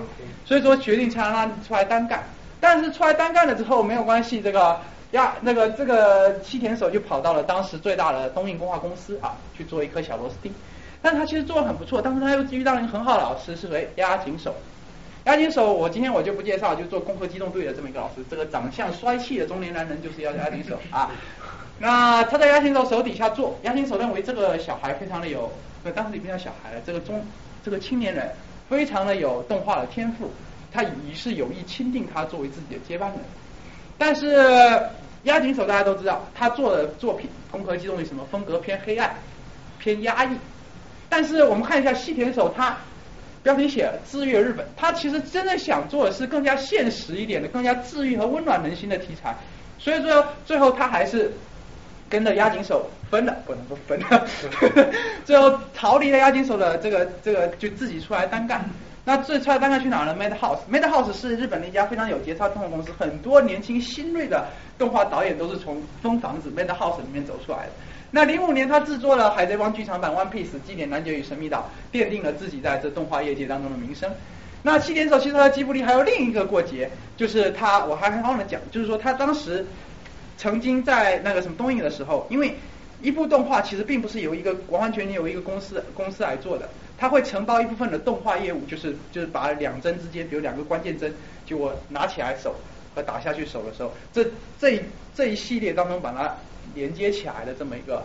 这么一个，这么一个，这么一个工种吧，就叫动画。当时细田守就在东映公司接了吉卜力工作室有关于哈尔移动城堡这一部分的活，而且他当时东映那个什么宫崎骏老师好像对他挺信任，听说听说哎竟然是细田守，于是就让他担当了一些动画检查和修改的工作，就我可以修改原画，我可以去那个什么。但事实上这样其实就是把原画的任务其实加给押井守担当的。你最后挂名的时候，第一作者、第二作者要分清楚的，他估计要挂第一作者。原画师你要画个第一作者，但是后来吉卜力工作室不知怎么了，可能不是功劳自己的意识，考虑到票房的关系，他决定最后决定临时取消这个计划。押井守花了很大力气，数千张原稿画出来了这么一个这么一个这么一个原画的一个构想，最后被吉卜力说我们不要你做了，我们还是自己回来做吧。于是他的那努力就付付之东流。这也是押井守哎，这这这西田守与这个。那个什么啊，吉卜力工作室间的过节，但这个过节其实并没有那么大，无非就是浪费几个小时的基石而已，对吧？这这时间而已。但是可见，但是西田守的的确对于吉卜力工作室并没有特别好的印象。所以说，当时这个见面会上，有一些老美就会说：“哎，您在吉卜力工作室？哎，您对吉卜力工作室什么看法？”这是哪壶不开提哪壶，是。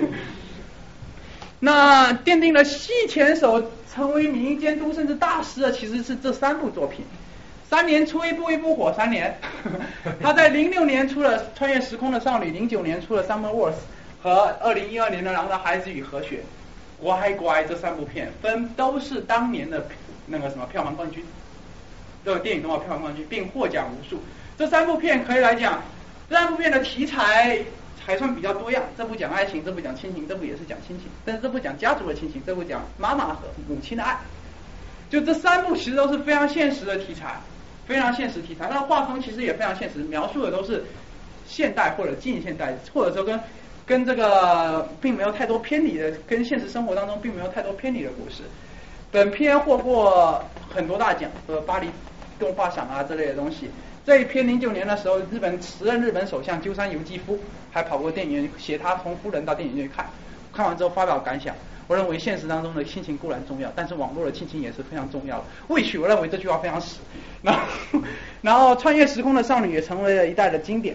就如果大家想要了解这个人的话，我觉得就把这三部电影看就可以了。每部电影大概一个小时左右。而《狼的孩子与和雪》这部我非常的喜欢，个人非常的喜欢。有一次我们在家组织看片会，就是看这一部，然后看得哭的稀里哗啦的，真的是。就如果大家想要去看的话，可以去看这三部啊。然后。然后这部《戏天守》的这人呢，他的呃作品特点就是讲求叙事逻辑。哎，这是很难得的一件事情啊！我们看的叙事逻辑在动画当中其实并不是占很大的比重，但是这个人可能是因为他没有多少太太多的风骚的手法，于是他更讲究叙事逻辑，而且对于故事的叙述技巧是非常一流的。作品基于现实，现实感强烈，平静而朴实，分镜、点睛中中规中矩，恰到好处，没有过多的炫技、装逼与噱头。与社会议题紧密相关，帮助现代人、社会人进行反思。包括当时我们问他说：“你为什么要制作《狼的孩子与和雪》的时候，他说，就是他说，当时要制作《狼的孩子与和雪》，契机其实类似于很有政治目的，就是说，当时现在日本不是少子化嘛，就是人口出生率一直不足，人口老龄化社会，然后人际因为社会的压力，人际和就是人际之间的关系是非常冷漠的，包括很多双职工的家庭，很没有花时间去陪孩子。他制作这一部的过程当中，就是让人重新第一意识到母做身为母亲的伟大与艰苦，第二帮助人们重拾重新温暖的母子情。大家可以看这个画风就可以，这里面两个小孩都非常的可爱，真的大家可以去看一下，这两个小孩都非常可爱。然后故事清新、温馨、浪漫、治愈，浪漫其实是一个很重要的一个作用，情感表现自然，而且能够引发观众的强烈共鸣。这也是他为什么票房能够取得这么好的一个原因。它也是日本产业的发动机，可以说近几年来，每次日本动画产业快不行的时候，就感觉出一部打一下。而按照它的创作周期，三年出一部，一二年出完了，接下来就一五年，不知道他明年还要出什么。总之，我们大家还是期待一下，还是挺好的。那这个人的镜头呢，呃，其实没有什么太多的可以讲的地方，但是还是给大家看一些样本啊，二八零 P 的。Summer was，还是看它的开头，因为一个开头。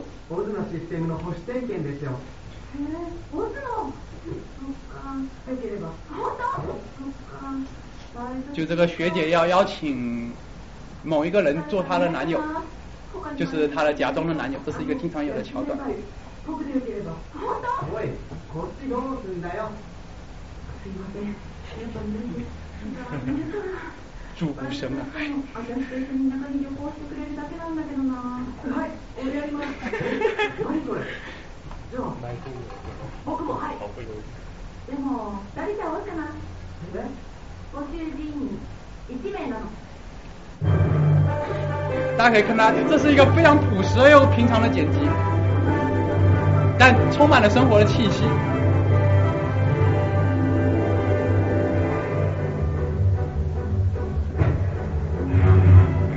向新蛋致敬。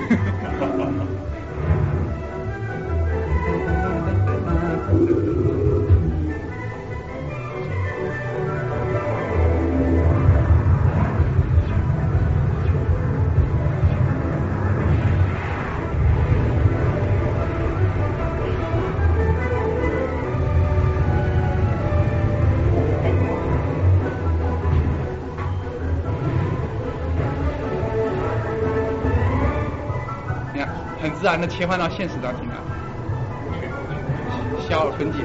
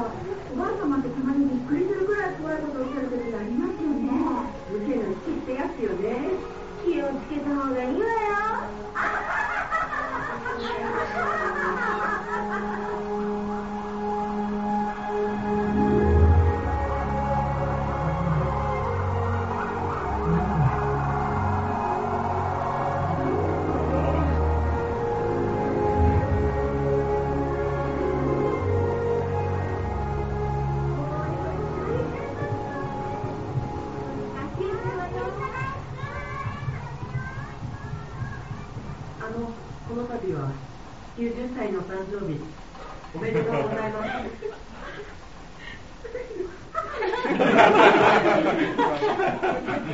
哎 哎，这就是这样。他其实大家可以看，他其实所有东西描绘的东西都非常日常，就是一种非常市井的这么一种感觉。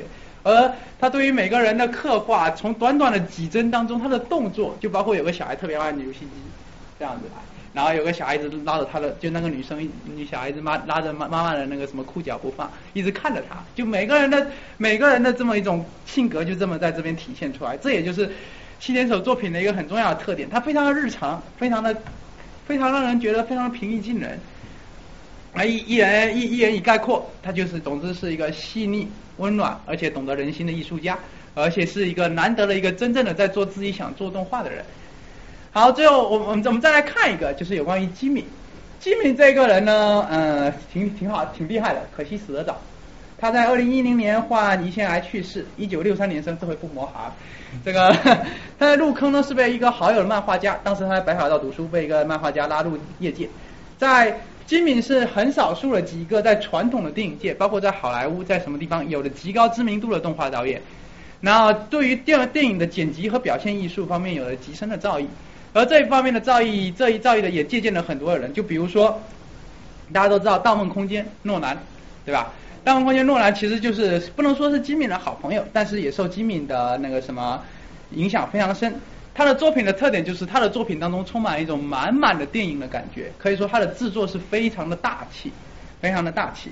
在二零一零年八月二十四日，今天虽然是二十三日，就是但是国内已经是日本已经是四日了。在二零八二月四日，也就四年前的今天，金敏患胰腺癌离世，享年四十六岁。乔布斯也是患胰腺癌离世，所以注意大家不要熬夜啊，在不要熬夜，还是好好的、认真的做。那金敏他其实做过的东西其实并不多，他真正有名的剧场版也就他做过剧场版三部，有名的也就两部。但其中有第一部是《千年女优》，二零零一年的；第二部就是《红辣椒》。《红辣椒》这一部算是在今天讲的动画当中，我最推荐的一部。这部动画《啊帕布利卡》啊，是由日本作家藤井康龙撰写的科幻小说，讲的是梦境与现实不断切换、冲撞与交汇，描述精神治疗、超现实与梦境之间错综复杂关系的作品。那这部作品大家又名什么？《盗梦侦探》。但这部作品是在零七年的时候，呃，《盗梦空间》是在什么时候？反正是一零年之后的事情嘛，我也不知道是什么时候。总之，你看这两部在这在诺兰制作《Inception》当中，当时也承认了借鉴了许多表那个什么表现手法，包括匹配剪辑。那什么是匹配剪辑呢？我现在给大家看一个视频，我也省得讲。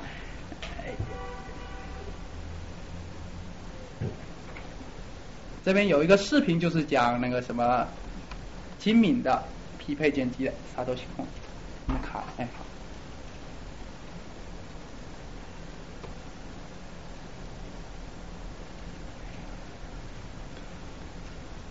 好卡。好卡。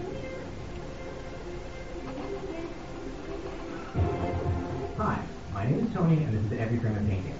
Today I'm going to talk about one of the greats of the last 20 years, the Japanese filmmaker Satoshi Kon. Even if you don't know his work, you have certainly seen some of his images. He's an acknowledged influence on both Darren Aronofsky and Christopher Nolan. And he's a fan that includes just about everyone who loves animation. In one decade, he made four feature films and one TV series, all of them amazingly consistent, all of them about how modern people cope with living multiple lives. Private, public, off-screen, on-screen, waking, dreaming. Today, i I'm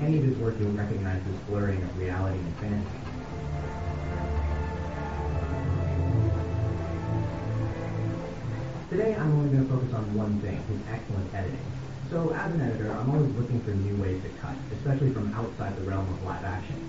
Fulham was one of the most fascinating. His most noticeable habit was matching scene transitions.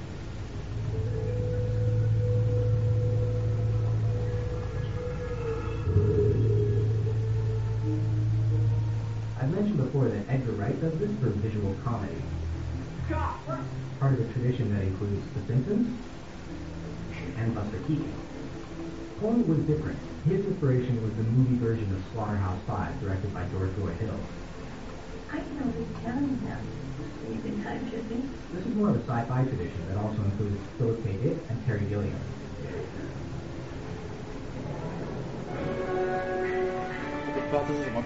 But even among peers, Holmes pushed this idea pretty far. Slaughterhouse-Five has basically three types of scene transitions.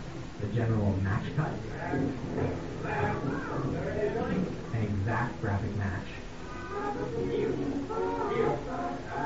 and then intercutting two different time periods which mirror each other. Holmes did all of these things, but he would also rewind the film, cross the line to a new scene, zoom out from the TV, Use black frames to jump cut. Use objects to wipe the frame. And I don't even know what to call it. give you an idea of how dense this gets, the opening four minutes of Paprika has five dream sequences, and every single one of them is connected by a match cut. Scene number six is not connected by a match cut, but there is a graphic match within the scene. Just for comparison, the opening 15 minutes of Inception has four interconnected dreams. Number of match cuts? one. What is the most resilient Cuts like this aren't uncommon, but they're definitely not something most filmmakers build a style out of. Usually you see them as one-off effects. Two of the most famous examples... Oh, and this one? Because it's amazing. Cohen's work was about the interaction between dreams, memories, nightmares, movies, and life. The matching images were how he linked the different worlds. Sometimes he would stack transitions back to back, so you'd just be getting used to one scene before you got thrown into the next. All of this made him really surprising to watch. You could blink and miss that you're in a different scene. 看到了分镜，这就是分镜。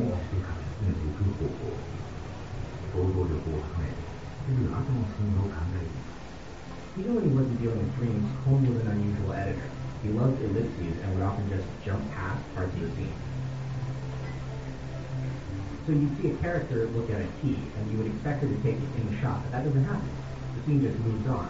Later on, in a different scene, or you see a man jumping out of a window and fade out. You then cut to a scene we didn't understand, reveal that this was a dream, that out and show the conclusion of the previous scene. Of course, you're not like Even things like murder, you would do the build-up and then cut away. But you would show us the gory result. I particularly love the way he handles character death. Here, an old man dies, and the windmills of his hut stop. And it turns out he's alive, so they start up again. when you finish this, the windmill shot does his teeth, but you notice that they aren't moving, implying that he is dead. Bloom also had a habit of just starting things in close-up, and you'd have to figure out where you were as the scene went on. Every once in a while, he'd use an establishing shot, and then he would reveal it was actually a point of view. So without you noticing, he brought you into the character's world. He was constantly showing one image and then revealing that it wasn't what you thought it was. Your experience of space and time became subjective. He could also edit in ways that a lot of live-action filmmakers could not. During the interview, Cohn said that he didn't want to direct live action because his editing was actually too fast.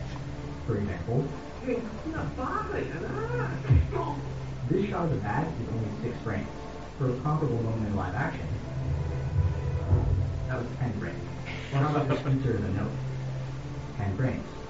But in live action, 49. Horn felt that as an animator, he could actually draw less information in the shot so your eye could read it faster.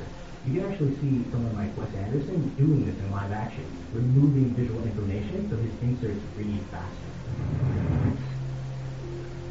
It's worth noting, you can actually cut much faster than this, but the images pretty much become subliminal. Some of these shots are just one frame. None of this was her chief effect. point felt that we each experienced space, time, reality, and fantasy at the same time as individuals and also collectively as a society. His style was an attempt to depict this in images and sounds. In the course of 10 years, he pushed animation in ways that aren't really possible in live action, not just elastic images, but elastic editing, a unique way of moving from image to image, scene to scene. he was helped in this crusade by the studio Madhouse, who did some of their best work on the film.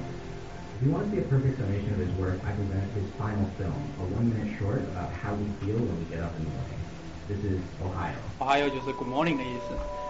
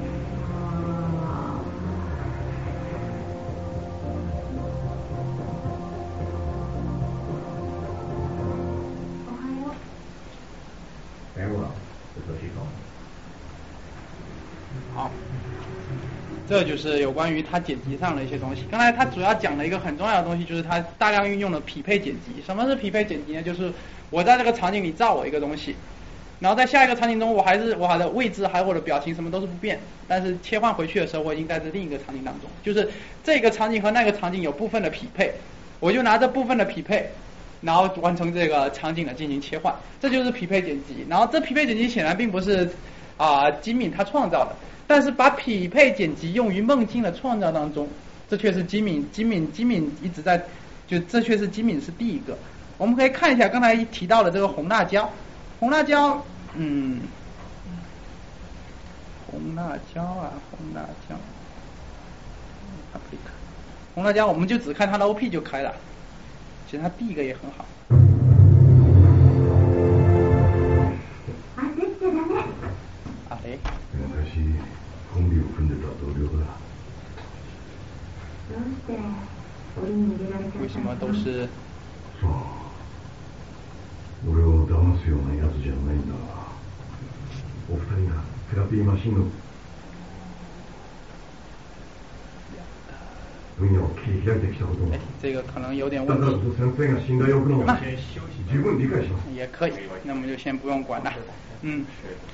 行，那我们要不先休息十分钟吧？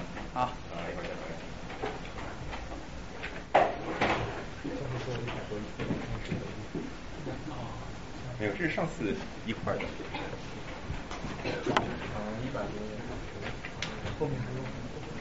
还好，还好，快完了。还真要讲中吗？嗯。我把那个暂停。今天讲不讲老区啊？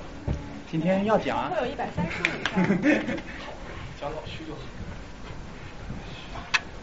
好。再录吧。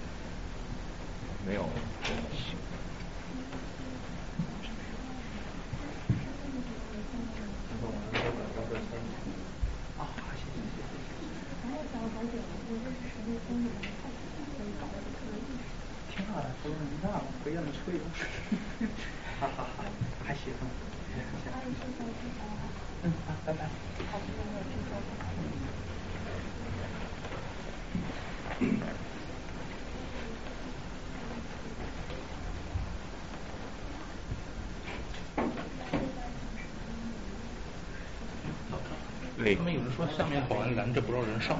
啊？谁说的？谁说凭什么说？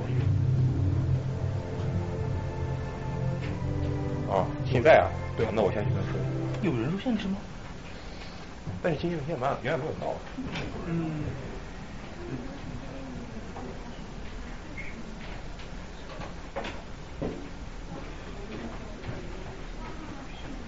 哎呀，哎呀，哎呀，好饿。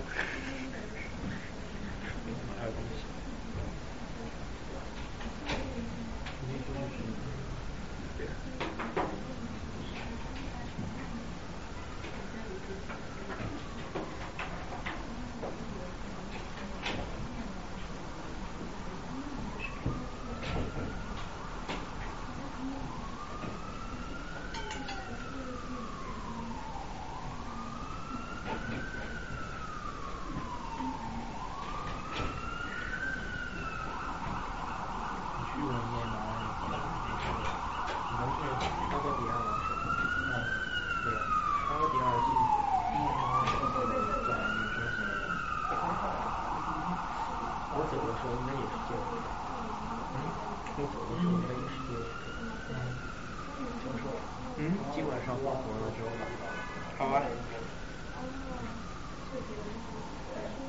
嗯。你们都都在那个群里。我被我被人封住了，然后然后，然后开始讲学术，扯，然后开始开始表达量。那个黄明，你把教授拉进去，教授其实没事，没事，好了。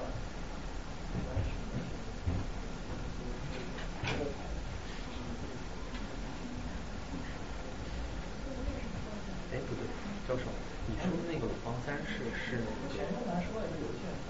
是什么时候？黄三七十七十七年的这个黄三世也是金国里出的。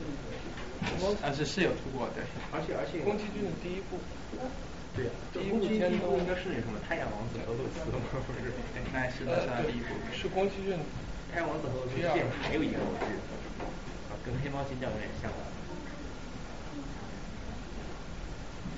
名侦探柯南我记得。五五毛三是唯一问题就是太过太长了，哎对，五五毛三是刚才是他他们的监监督是谁？他们很多人都都都都做，是？你是说他那个这一个系列的作品？这个系列每年会出一部。我原来看的是那个，是有一是什么，就是造假币的一个，那好像是宫崎骏的嘛？对，对对对就那一部是。其实我觉得《海战记》还可以，先往看。他女主也比较丑，是吧？他那首歌真的，很不错，哎呀。你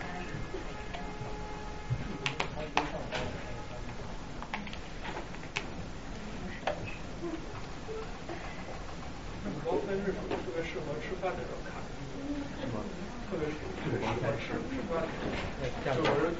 别你好。你好，大哥。喂，哎，我叫小峰。还不能放，还是不能，可能是虚拟作品，不是真实作品啊！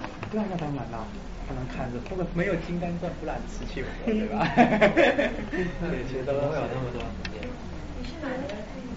然后就不会有那么多时间，因为我从零八年开始看的吧，其实其实才从零八年，大概一百八十八分钟。我是另外一个一部戏，你是暴风暴风，用过去了，我是暴风动画，那应该是它本身的问题。其实每呃，我我一集也就半个小时，然后一部动画电影事实上会比普通的电影短很多，像《长发一集三个小时，在动画业界对我没有暴风见过最长动画是两小时四十一分钟，然后两百四十消息，基本上动画像《今年的动画，基本上在。一个一个半小时左右，然后然后有些新海诚的话，基本上在六十分钟。你是试 Windows Movie。实际上，实际上所占用时间就是因为我现在每天上学都要一个小时，在这一个小时之内，我一来一天一来回就可以看一部电影，实际上时间还是很多。的。哦。在关键。有喝水对吧？对呀。那还是盗版进来，怪不得公司不来呢。对对对，这的确是这个样子。因为要买的话，其实也可以这样的，但是因为技术，放上去可能能打。它它是什么什么格式？我一步一步从我的。步但是如果你要骗的话，可以骗我这边考就可以了。都有。你刚才主要都讲的什么？我有没有错过自己？就把公积金给讲了，然后很讲了，还讲的起。没关系，接下来，接下来还有一些更风骚的东西，这个倒是不要紧，能提个可以啊。北京的动画看的是右键，再用一个听的都能听得懂，然后 OK。说的也是，说。说起来也比较放心，只是口音会有所不一样的，因为动，我们男性看的动画大部分都是女性的主角，所以带的动画就会带有这个女性的口癖。教授，你的打开方式这个怎么了？用米聊，用米聊。对呀。我下个 Port 吧。是啥玩意儿？我我推荐你用那个暴风，虽然暴风它那个有弹幕式的广告。那个赵赵丹阳压根我说下载这个好，选这个好，然后把 暴风卸载了。好吧。暴风的代码非常全。你们就是你们两个真的很像，我突然发现。嗯。大家会不会觉得这两个人真的很？像？上 次有人就把他和他他这这个我基地和这赵丹阳混了起来。十年以后。这首年，多少年？等我长成这么高，差不多。长大后我就娶你。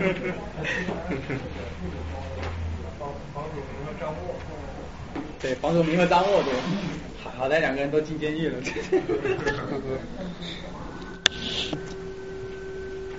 打开方式啊。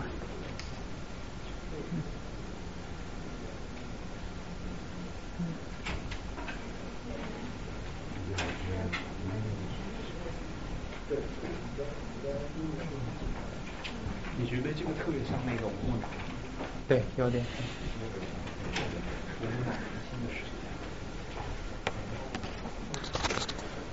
那到底有没有在录像？我纳闷。嗯嗯。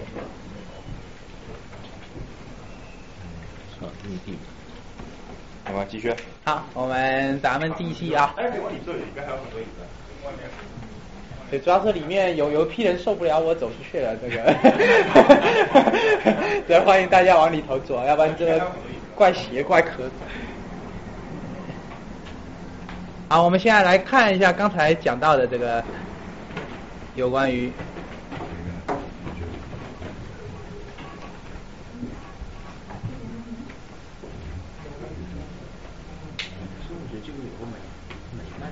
音量我可以在外面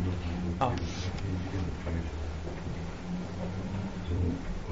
行了，嗯。哦，所以呢，哎，这就匹配剪辑，一个推过来，然后另外一个意象推过来。那是他的 OP，最风骚的一段。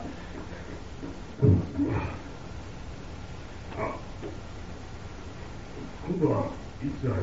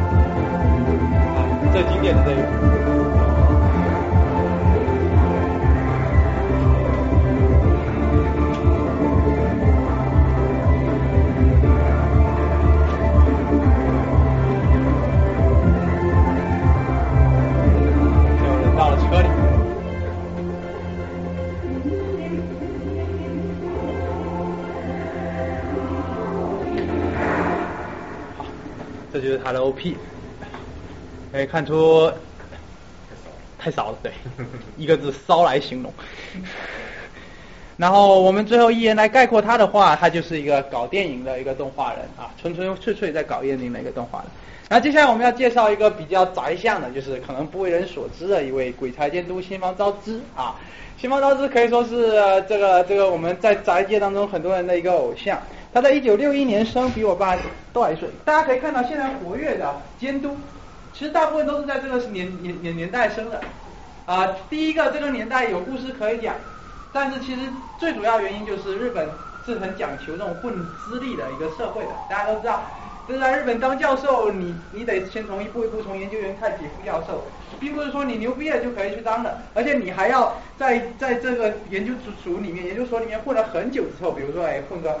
混个五年升级，五年升级，一步一步来，你的人生就这么决定了，这么一种感觉。所以说，事实上现在有很多年轻人有很多的想法，我们可以肯肯定，我们可以肯定，有很多年轻人有很多的想法，但事实上在日本的动画业界，他们的才华却得不到施展。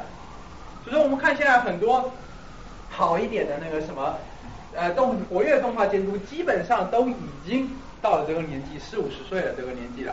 然后他是东京设计家学院艺视觉艺术系出身，又是一个搞视觉艺术的。最早担任过李帆，就是就是那个大家懂的啦，就是就是小黄片的啊，小黄片的那个导演曾用艺名南泽十八，这也是大家现在很亲切称呼这位《新王道之监督为南泽十八的。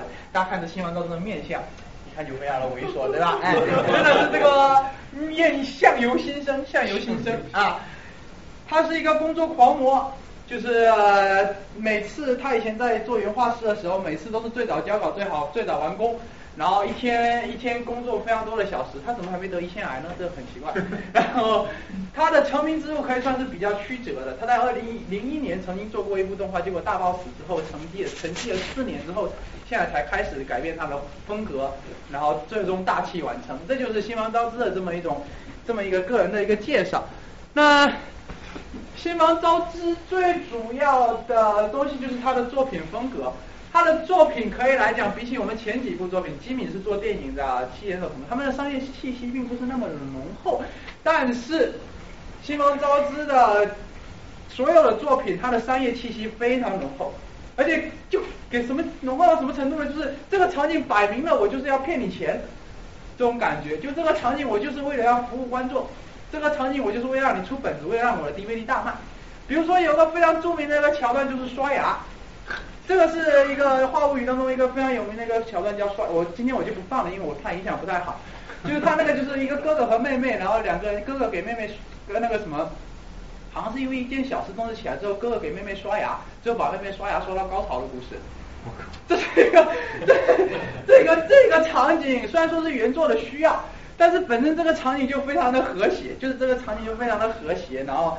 而新房昭是在这个作品当中毫无保留，把这产品发挥到淋漓尽致。所有配音演员的娇喘、粉色系的整个的色调，不断切换的，在 牙齿，有些牙齿就嗯，就唾液这样粘出来这么一些特写，这些东西可可以说跟他以前做这些小黄片都是很有关系。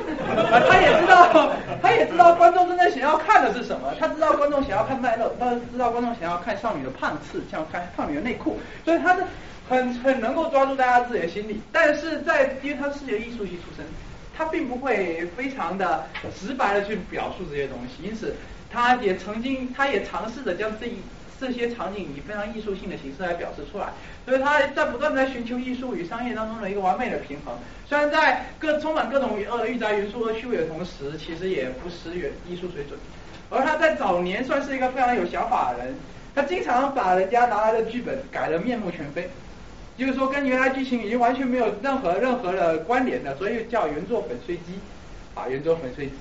然后最主要，其实它还是大力于着眼于视觉奇观、视觉特效，处处留下极其强烈的标志性视觉元素。比如说，新房四十五度，新房四十五度是什么？是他在作品当中几乎所有的人，比如说你叫我们哈，就这样子，他一定会用。一个向后仰四十五度这样，高文看着你的这么一个，这已经成了他 成了他作品的一个标志。当你看到一部作品有这么一个东西的时候，你没有错，那个新房监督肯定是新房导演。到后面这个越来越演越烈，到最后面还有九十度的，就我就不怕了。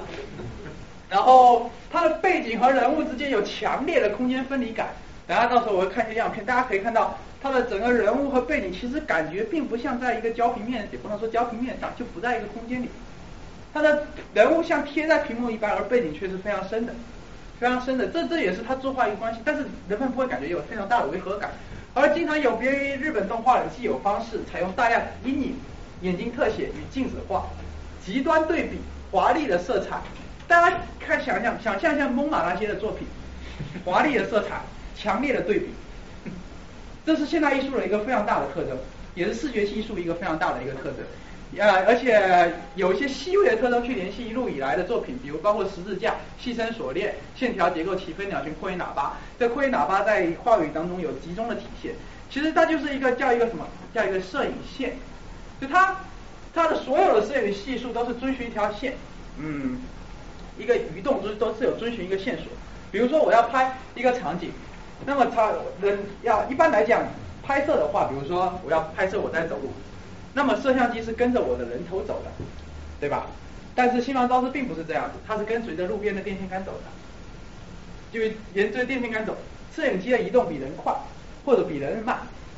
那这样子，我们来想想看，比起一个单纯的人走的这么一个镜头和一个一个并不是静止的，也并不是完全同步的一个镜头来讲，哪一个更能表现一个人在走路？显然是后者，对吧？它后者。你可以调节它，你人走路的速度给人它的人走路速度带来的感觉。比如说你镜头移动慢的话，那么这个人速度显然是走的显得比较快；当你镜头移动快的话，这个人速度显然走的比较慢。这这就是它的那个什么，它的啊分镜或者说摄影当中的一些特点。而擦边球镜头满满，那个什么御宅恶趣味非常严重，这也是它当中也算不足，也算一个好。对，因为我们喜欢观众喜欢看这类的镜头，大部分观众。而在在作画里面当中，最重要的特点是他的作品当中没有一个路人。比如说我在拍摄一个教室的时候，通常主角虽然会有日本动画有个不成文的规矩，在一间教室里头，主角肯定会坐在靠窗的倒数第二排。为什么会坐在靠窗的倒数第二排？首先，倒数第一排会感觉太突兀；倒数第二排有一个人，但是你在中间的话，你每次要画，你要把旁边的人给画出来。所以从技术上的省钱角度来看，你最希望能够画的是一个不用画太多人，但是又能够突出主体的。那所以说倒数第二排就成了一个很好选择。你背后正好有一个人，你不需要对他作业太多的处理，你就可以衬托出主角。而且动画经常有一个就是望着窗外发呆，主人公出镜。对，这也是需要他的。如果你在教室的中间，你就没办法做这个事情。坐在走廊上，你看到能是老师。所以说，这个就是这。但是这个情况下，你还是把路人给画出来，至少你教室不会空无一人。但是新王他会干这件事情，走在路上没有一个人，就只有主角和主角的对手戏两个人在那说话，一辆车都没有，一个人都没有。当然这也是省钱的一部分，但是这也是他特有的。候。他说我要突出这个视，我要突出这个视觉艺术的主体，我要突出这个讲述的这个主体，所以这也是他的这么一个特点。所以说这个人的作品总体来讲就是他的视觉元素非常的强烈，给人看过了作品之后真的是过目不忘。那他的主要的代表作品呢，其中有一个就是物语系列。《物语系列》这一部作品可以说算是日本当代轻小说中比较一部奇特的作品。他是一个叫西尾维新的人，这是一个话痨。他的《物语系列》前前后后写了几本啊，十几本吧，这么厚，每一本将将近五六百页厚。然后在它里面，你什么东西都没有，场景描写什么东西也没有，只有大段大段令人摸不着头脑的对白。然后这一部西尾维新也说，他以无法以媒体化为目的，就是说我不想让他拍成电影。我不想让它拍成动画为目的要进行创作的小说，但是虽然嘴上说这样子，但是身体还是很诚实的把这部作品交给了新房早日去拍。然后原著中充满了无数意识流畅的可怕的对白与啊独白与对白，搭配上新房个人风格浓烈的镜头处理效果，声优的演技和强烈的视觉效果，艺术水准爆表。你来想想看，如果你是一个电影导演，你怎么处理两个人之间的对话？如果整篇文章就整整个电影都是只有两个人的对话，好像是不是巨巨无聊？你就看见镜头现在这个你好你好，然后就不断的镜头切切切切，这非常的无聊。但我们来看一下新房招生是怎么处理这件事情的。我们现在来看的是一个，也是是一段独白，嗯，这一段独白讲述的是这一段独白是主人公。和他的宠物，哎，不能说宠物，那个小忍就是他的一个一个吸血鬼，然后他要现在要讲述一段他以前的故事的时候的事情，这一段来讲在原著上就是非常无聊，就是这一个人一直在说话，一直在说话，一直在说话，一直在说话。那一般的动画导演他会怎么去做这一段呢？他会独立出来做一个故事，有人物有情节的做这么一个故事，但事实上。新方朝之采用了另一种方法，他采用了一个卷轴式的方式来叙述这个故事，虽然很有艺艺术感，但是也类似。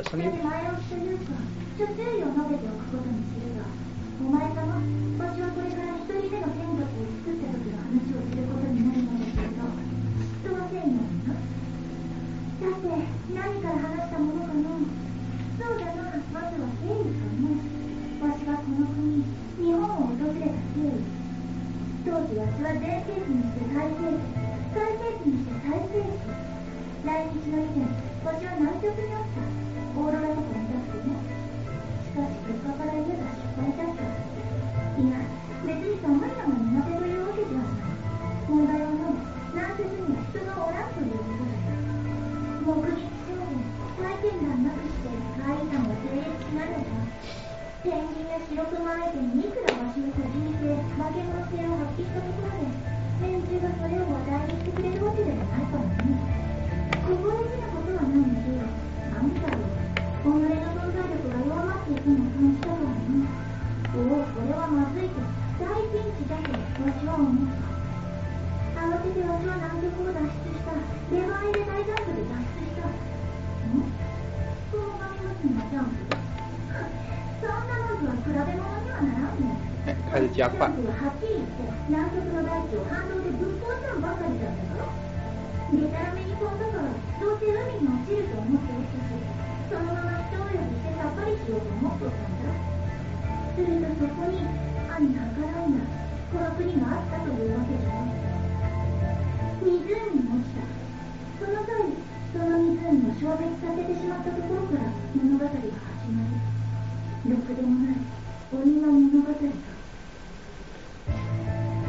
然后这一部这一集呢，他就完全采用这种手段。然后那个什么，完完全全的正在讲一个故事，一个卷轴一个卷轴的过去，这不知道累死多少画师，也 要累死这个声优，你看。终于有一个。然后我们再来看一看他其他的一个另一部作品，另一部作品是呃，又说在同一部作品的另一个章节是有关于《恋物语》当中的。第一集一个叫贝穆尼州的七大师的一段独白，这一段独白也是集合了他，或者说最他最经典的镜头处理方式，不断切换的镜头，以及一些莫名其妙的小部件，然后你看他是怎么样处理一段非常无聊的对白的。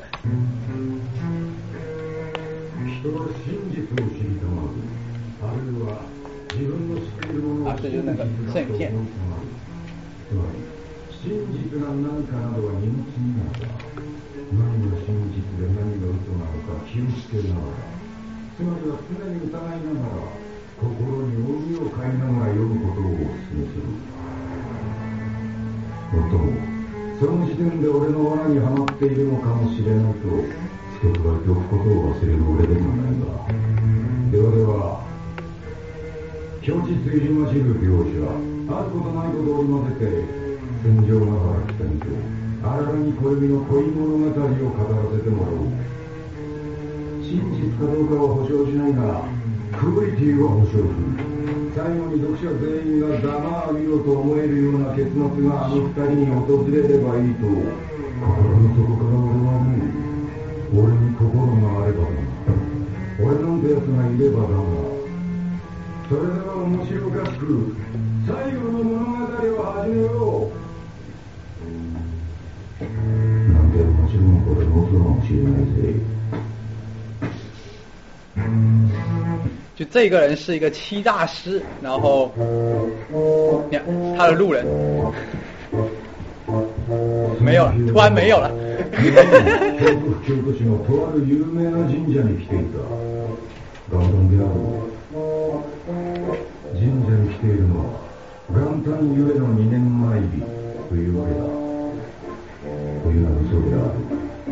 遊び半分で神社を訪れ命よりも大事な金をゴミか何かのように放り投げる人間を観察するためにそういう人間の生態を研究するために俺は神社にやってきたのだというような話をすればそれっぽいかもしれないが実際は全然別の理由かもしれない本当は今年1年の健康をあるいは病院でも祈りに行ったのかもしれない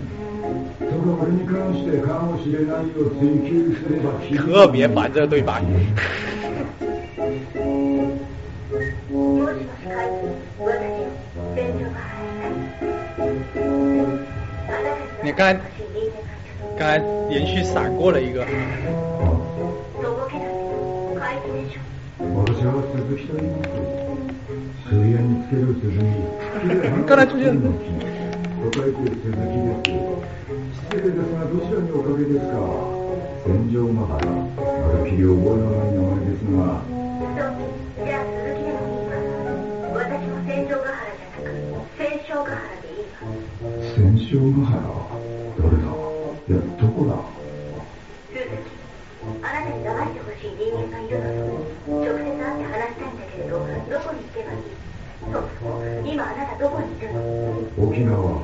沖縄の那覇市の喫茶店だ喫茶店でモーニングを食べて分かった沖縄に今すぐ行くわすでにもう靴を履いたのそちら空港に着いたら電話する携帯の電源はちゃんと入れておきなさいとつがらなかったらぶっ殺すか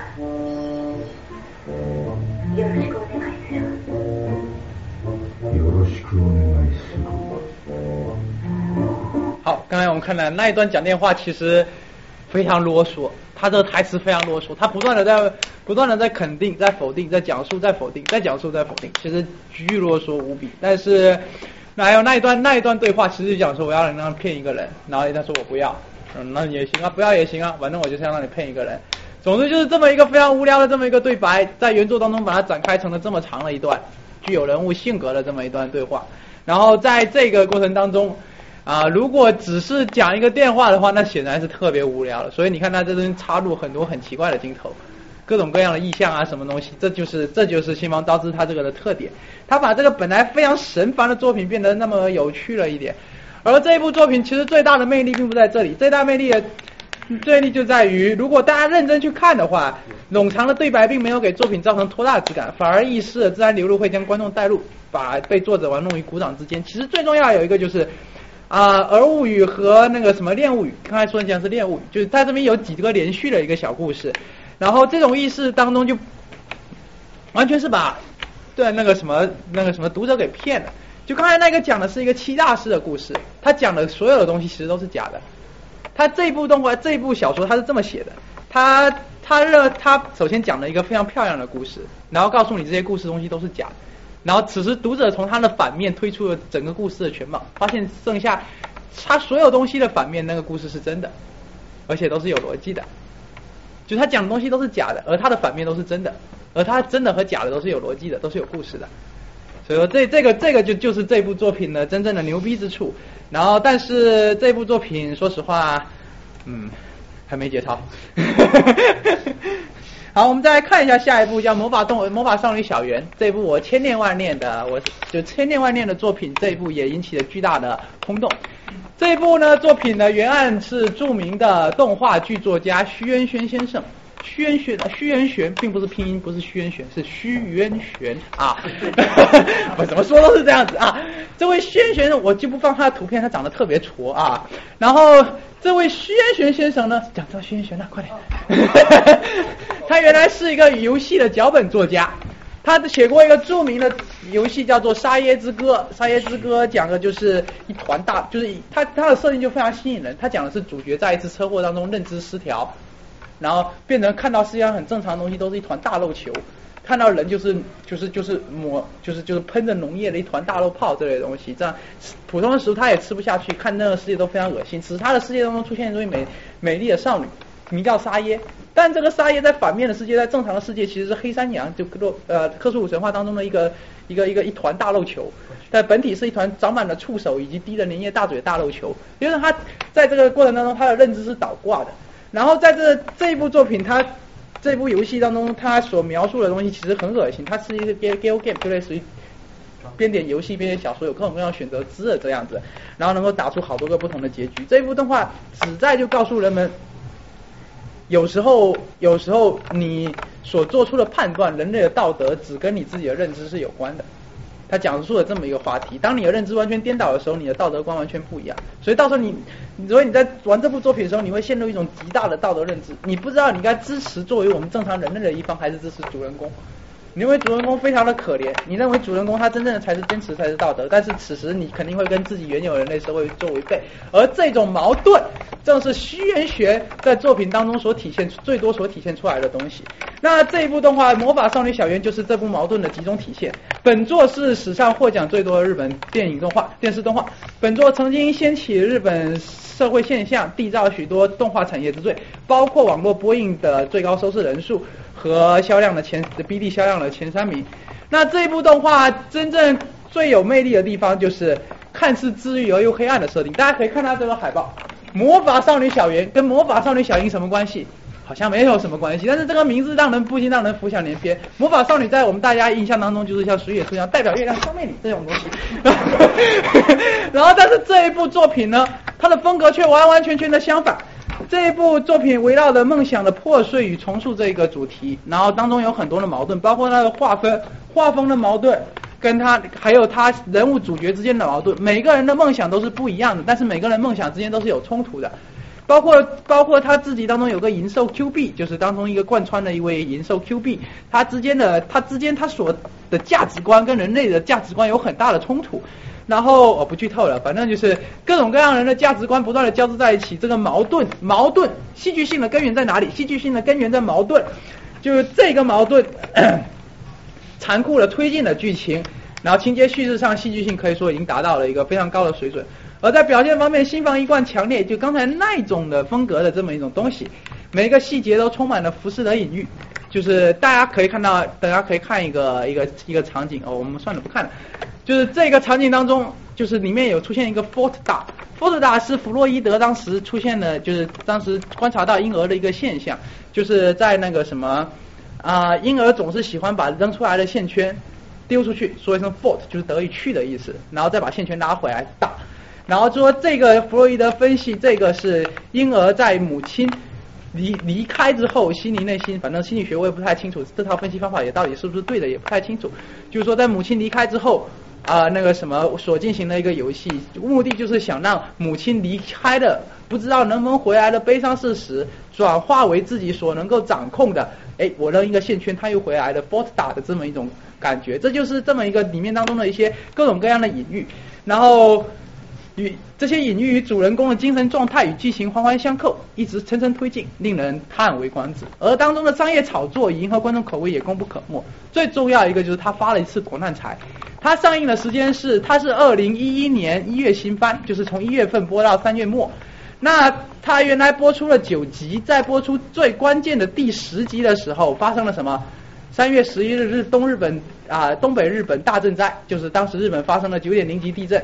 然后那个什么淹没日本大部分的沿海，然后此时，于是他就决定停播啊，停播这是一件很正常的事情，你只要再找时间重播就可以了。但他偏不，他就停播停播停播，停播了三四个月，等到大家都快等不及，因为大家很想知道最后的结局到底是怎么样的，只有在 N 在日本那个朝日新闻上做了一整版的广告。魔法少女小圆，我最后两话终于要放了，你们快点过来跪舔吧！大概就是这种感觉。然后，于是这，于是就趁着这个停播，本来他如果没有停播的话，它可能只是一部非常正常而又普通的动画。但这么一停播一搅和，反而成了话题的焦点。为什么这部片这么屌？对吧？很多人就会去看。于是当时还有人特地为了，因为它是在深夜动画，它是在深夜，有人为了特地请假，通宵熬夜去看这一部动画，为了去看它的结局。当时造成了社会现象，所以说这商业炒作也是非常成功的一部。那魔没魔法少女小圆，因为时间关系，我们就我们就不讲了。然后行的话，大家可以去看一下，这部也是我非常推荐的一部黑暗系的作品啊。然后他的脸是圆的，然后一言一概括，新方刀之就是没节操啊。好，我们先来看最后一个，就是新海诚。新海诚我也不讲，因为新海诚大家看都看到烂了，对吧？《满红秒速五厘米》到《岩业到《岩业之庭》，大家肯定都对新海诚非常熟悉。新海诚是一个很特立独行的漫画家，他他这个人呢，就是不属于任何的公司，他有自己的工作室，有一些打帮忙打下手的人，他独立制作多项全能。你可以看那个 staff 的表上，几乎都是他一个人的名字，从分镜、动画、剪辑、上色、美术监督、人设，其实都是他一个人在做。然后最早他是做游戏 PV 和音乐卖的起家，最后开始做剧本动画。然后他出品非常慢，因为这是他一个人做，你也知道这个画一张图要多么，但是却深受人民群众喜爱。他的作品的把握就是，第一他的光影特别出神入化。那大家可以看到这个是《炎夜之庭》当中一段，就是香菜就是女主角把脚放到那个桌子上让男主角量那个脚的时候，你可以看他的光影把握的特别好，包括他的布光，一到顶光从后面过来。把手的边缘照出了一层光晕，对吧？脚的一一边是亮的，呃，脚一边是暗的，但是为了增加点层次感，还特地把那个脚的脚踝那个凸起的地方渲染上了一些光，对吧？但事实上这并不是唯一的光源，大家可以看到前排石头也有点亮光，对吧？说明说还有一束光是从正正面打过来的，对，这个其实算是蒙布朗蒙布朗布光方法的一个应用。正面一束光，旁边一束光，再一束光，最后打打出个三角形的区域。只不过这不是一个三角形的区域，而是一个，而是一个那个什么，而是一个脚踝突出了一个光影。就是这个布光方法，这是他作品当中经常常现体现的一个方法。还有第二个就是，大家可以注意看的话，他的脚的旁边是模糊的，旁边有一层淡淡的光晕，这也是他为了表现这只脚的细致所产生的这么一种效果。我想世界上很少有动画人可以做到这一个程度，所以说新海诚的确是。每一根毛都在发光的戏剧作画，作画细致到如此程度。而新海诚是做音乐 MV 起家的 PV 起家，所以说对音乐和画面的把握也是相当的纯熟。但是有点不好，新海诚叙述非常的平淡。大家看秒速五厘米，虽然大家可能哭得稀里哗啦，但是我作为老处男，作为啊 那个什么，我并不懂大家的 point 在哪里，我反而觉得这个这个云之彼端的剧情还更好。早期人设非常崩坏。新海诚是怎么样的一个人呢？新海诚是一个非常适合画背景、非常适合做光影的人，但是他的人物画的实在是特别糟糕。呃，怎么个糟糕法呢？给大家看瞄瞄眼就可以了。偶尔看了这么多好的，我们看一点糟糕的东西。这是新海诚早期黑历史零二年的新之声，然后啊，看到没有？这个啊，这个这个场景倒很不错啊。但是你看这个人，但是你看这个人，两个人为什么长得一样呢？你看，你看这死鱼般的线条，完全不合比例的脑袋，这这是什么比例？但你看这个天空就很好了，对吧？所以这就是新海诚早期作品当中，但是这也不能怪他。因为毕竟能够跟得上他作画的业界当中，还真的人才真的挺少了。到了后期，他有了一批追随者之后，逐渐的才有人开始画人物，就有些人设是有些原画，终于跟上了他的节奏，然后终于能够画了出来。那最后一言以蔽之，这个人就是一个作画狂人，他对作画有了极端细致，对光有了极端细致的追求，他更像是一个油画家，一个学院派的油画家，他非常认真的做完每一帧，认真做完每一画，可以说算是。视觉算是日本视觉艺术当中的啊，或者日本动画中的视觉感官最牛逼的一个人了。好，我们现在终于把钟给讲完了。动画大师我就介绍这么多，但是其实有很多很很好的动画大师我都还没有介绍，比如说还有一位叫汤浅证明，汤浅证明我就不介绍很多了，我只介绍他有一部叫乒乓的动画。这一部乒乓里面非常的好，它有一个。他讲的是国球乒乓在日本的故事，然后他的当中的很多东西都是非常骚气的，比如说。哎，都。来修。看一下啊，嗯。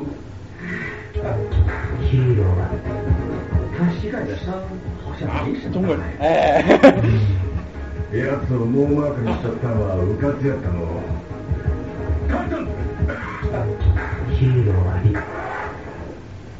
哎，我忘了，我忘了是在几分钟，好像在十一分钟。啊，对，就在这。好，就这，大家看一下这这个分镜，他对打乒乓的表现。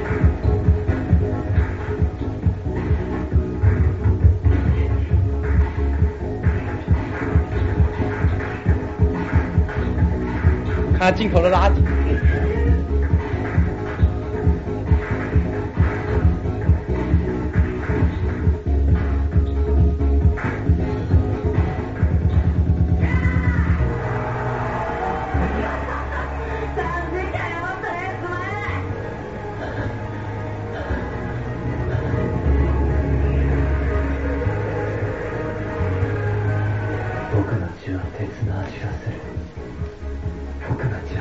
那这次看膝盖的伤好像没什么大碍。嗯，这部片其实我很推荐大家，因为这部很杀气。就是这一部当中有个叫孔文革的，就孔令辉加马文革的一位中国 国球选手。然后，然后他的配音演员是一个在日本的一个广东的一个演员，然后叫文月星。这些台词啊，包括配音都他自己设计的，非常地道，非常地道。然后包括这个乒乓的话，我们还可以再看一下他的，他的他的 O P，就是他的开。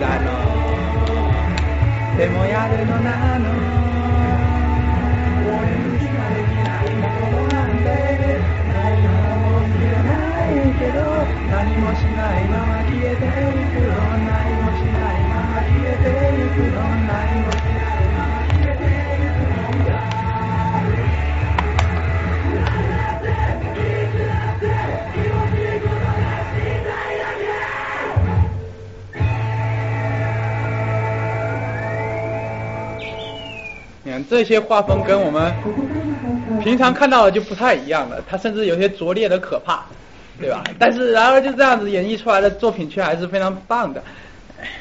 刚才可以看到他打乒乓球的那些镜头，镜头是随着球这样子上下移动、上下移动、左右移动，它的镜头变化非常的漂漂亮，非常的棒，这些都是还是很值得借鉴的。然后电影是完全拍不出这种效果的，这也是动画当中的一个好处。好，我们再最后来讲一下有关于日本动画相关产业与在文化，剩下十几张 PPT，Hopefully 能在一个小时内讲完。动漫产业呢，嗯，二零一三年日本动漫产业的产值约为二百三十万亿日元，约十八万亿人民币，然后占 GDP 的百分之十，那也就是说，成了日本的除工业和那个。和一个什么也忘了啊，之后的第三大支柱产业，而且日大家都知道日本经济是非常的非常死逼的一个，已经在答应的这么一种感觉，而它反而是逆势不断的在增长，只在金融危机当中因为没有钱受到了一些打击，然后所以可见日本这个国家已经基本要完蛋了，然后日本动画产业已经形成了从动画制作、销售、周边贩卖到衍生文化当中的一条龙产业，大家可以看到。在日本动画是无处不在的，动漫无处不在，无不榨取你美丽的可能的价值。这是日本东京地铁的一个广告。它其实其实痴汉是什么？痴汉就是看的就是色狼，有色狼就告诫大家有色狼的时候一定要那个，一定要好好报警。然后如果是在那个什么美国，就 stay a little bit a w a e and 什么什么什么什么。if we see you see any suspicious a c t i v i t i e t h a not only back a please reserve the portal or r e l e a s e 什么什么这种非常恶心的东西。但在日本它就会把它画出来。就是一个傲人痴汉，然后警察叔叔过来就把他逮捕了，大概就这种感觉。对，所以说日本漫画是无处不在，包括这个颜文字，哇哦，这是日本高中女生，其实我在聊天也中很喜欢用的颜文字，就是用一些符号打出来这么一些表情，然后有些人觉得有利可图，于是，于是就做出了很多抱枕，非常受年轻女孩子甚至家庭主妇的喜欢。其实男生也很喜欢这种东西，因为抱起来特别有安全感，对吧？是真的吗？是真的吗？你们不喜欢这东西吗？如此庞大的动画市场，其实得益于其这个独特的二次元文化的形成。哎，我们来看一下，在日本动画已经成形成了产销一体一条龙的服务。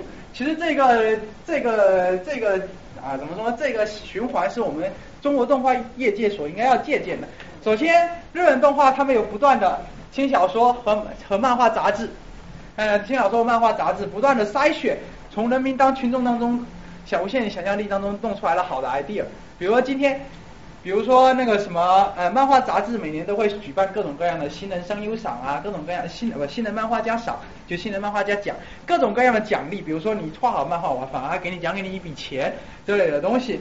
然后轻小说杂志也会评选这类的东西，然后把人民群众无限的想象力、智慧啊，那个什么提取出来，而造成这个风气之后，就有人去培养专业的制作团队，同时去反馈给这两个地方。然后接着它上游的动画和游戏，因为。漫画和轻小说其实它所需要资金不是特别多，你只要有一本书，有个印刷厂，你能够印刷这些漫画就可以。但是动画你需要投钱，你需要预算，你需要前期计划，你需要规划，你需要投钱，你之后需要还本。所以说游戏也是一样的，你需要策划，你需要还本。所以游戏和动画这两个算是比较上游一点的产业，他们会从轻小说、和漫画杂志还有专业团队当中原创当中选择适合的题材，适合的题材去把它改变成游戏、轻小说和漫画，然后同时。动画一经放映，如果取得，因为电视的平台毕竟比一本小众的漫画杂志要好很多，要高很多，所以说一经动画杂志录用或者一经游戏发行，它的知名度变会在圈子当中，注意只是圈子当中大大的增加，从而反馈回来增加漫画杂志和轻小说之间的销路。最后面呢，他们还会出游戏，还会出授权产品，最后反馈到人民群众无限的消费能力当中，让他们买买买，对吧？这就是，这就是一个，就从一个从人民从榨取想象力到最后面让人民群众掏钱的一个过程。不过最可怜的还是人民群众，就这样子构成了日本动画呃日本业界百分之十的 GDP，真是牛逼。那事实上在不同于，但是你也想说，其实电影也是这个鸟样子的，电影不也是有专业制作团队，有人民群众讲的想象力，然后有各种这种电影策划，而且电影好像更更加正规，但是为什么？为什么电影电影感觉好虽然赚的钱也很多就是了，但是感觉感觉那个什么日本动画搞得更风生水起，但其实最主要就是日本动画有个加了一个二次创作的这么一个东西。什么是二次创作？二次创作就是我的对这个角色，因为我出一个轻小说，我出一个动画，我对这个角色是拥有版权的，其他人未经允许是不得盗用我这个角色作为形象宣传的。但是在日本动画业界却鼓励一些。鼓励大家对这些角色进行创作，比如说我今天出了一个，比如 s y c h o Pass 对吧？就有一个，然后里面有一个那个什么圣女，有两个男，有两个男主人公，然后这两个男主人公看上去非常配，对吧？然后那个什么，官方的话有意思无意思把这两个人。并排在一起，让他们出一些非常无节操的桥段，比如说两个人抱在一起或者怎么样的，这这类的一个桥段，就是官方只能做到这一些，但剩下的人民群众肯定会无限遐想啊。那但是如果说一个非常严格的版权规划规制的话，它会变成什么？就你没有办法拿这两个角色来创作，因为这两个角色版权是属于我动画公司的，但我动画公司可以可以退一步，你可以创作，我可以对你不闻不问，你可以去你自己画你想要角色的这个样子，你可以去。构造你自己想要的故事，所以就很多叫同人本，其实就是自己创作的同人本。比如说哦，在同人本里面，他们两个本来他们两个是抱在一起，在同人本里面他们就亲上去了，大概就这么一种感觉。一旦二次创作，因为大家都知道现在是自媒体时代，对吧？对啊，大家自媒体啊，什么东西？大家都在社交网站泼自己的东西，在 B 站上各种各样有各种各样百度贴吧各种各样的交流，你自己可以也是内容的创造者。所以说，在二次创作中，一经一经上传，只要有一个好的作品，它就能成为话题，就能被人转载。只要有一经转载了之后，那么肯定会反馈给原来的漫画杂志和轻小说、各种动画，所以说又会带来很大的增大效益、乘数效应，变成钱钱钱。那电影显然在电影来讲显然更难做一点，因为电影它的门槛更高，对吧？一个人如果要拍电影的话，要拍同人电影的话，一个 m V 是永远不能解决，你需要灯光，你需要长得像的演员，对吧？虽然你开画电影的那个什么画电影的漫画。但是画电影的漫画，画电影的漫画其实也是可以，比如像美漫那一种。但是美漫的二次创作其实其实效果还不如日本动画好。为什么？因为日本动画人物线条简单，日本动画人物线条简单，寥寥数笔就可以勾勒出一个人。刚才我们来言文字，大家都可以画，你可以你可以画出杂技快军，可以画出各种各样的东西。所以说，在二次创作一定程度上，极大的激励了日本动画业界的发展。这也是动画业界与电影业界当中一个很重要的区别，就是二次创作的繁荣。那有一个营销，一个很成功的一个营销案例，就是叫 Love Live 的营销案例。Love Live 是一款偶像养成类的游戏，其实就是很无聊，就打音乐游戏，打音游，啪啪啪啪啪，就就是就是就是根据学节奏打，然后打完了之后你可以抽奖，打得好可以抽奖，抽奖完你可以到新的角色牌，新的角色牌你还可以干嘛？然后你可以花钱去买新的连抽的机会。一个一个听起来非常死逼与无聊的游戏，除了说它人物画的比较好，但是这。但他的营销却做得非常好，他像邪教一样的突然间有一天蔓延。其实最早是出现在新宿，日本新宿的 Love Live 看板，有一群人在前面跪拜。这一这一个这一个那个什么，就这是一个之前经常有的一个事情，比如说什么什么谁谁谁嫁我，谁谁谁小天使这类的东西的，这是应该经常有个举动。但是因为他在新宿站，新宿站在哪？日本最繁忙的车站，日均八百多万人次，只要有人一过，一发发到新闻，大新闻，对不对？于是大家就开始，那很好，接着就传染到日本的推特开始转发，于是中国的推中国的微博也开始转发，韩国的推特也开始转发，于是变成了中日韩三国人民一起跪拜了。中国是什么？盛大公司代理的这个游戏，最后在上海地铁二号线碰了一节一节一架列车，这样碰列车就把列车全部涂上这种那个什么人物的动画人物的那个。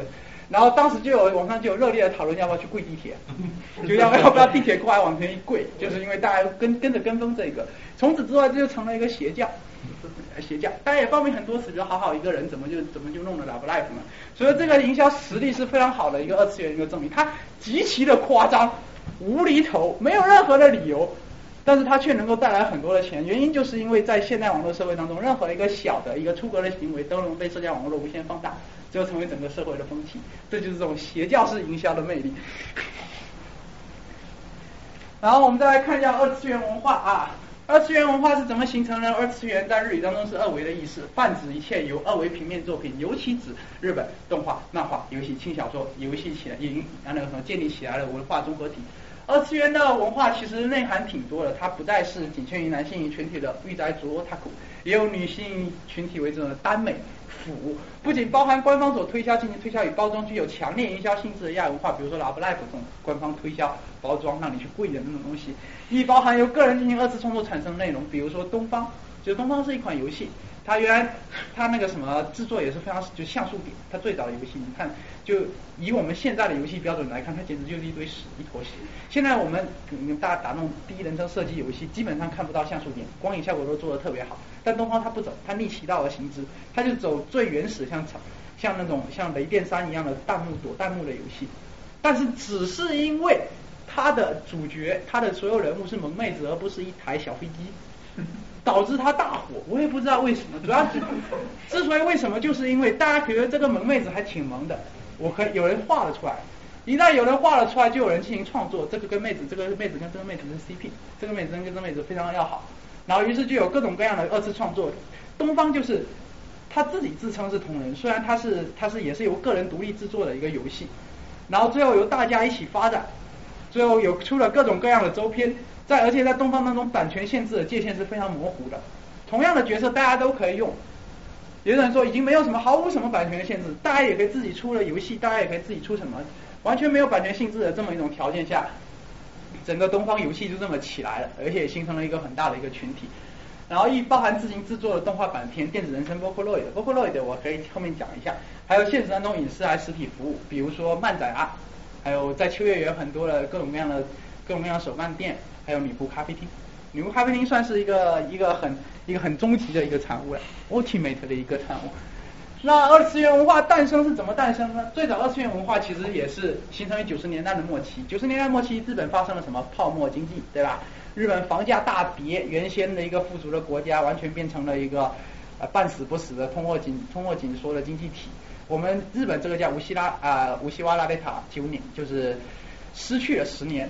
然后这一代十年当中，我们现在在这一代出生，在这一代长大，现在大概三十几岁、二十几岁的人，他们成为年轻的迷茫的一代。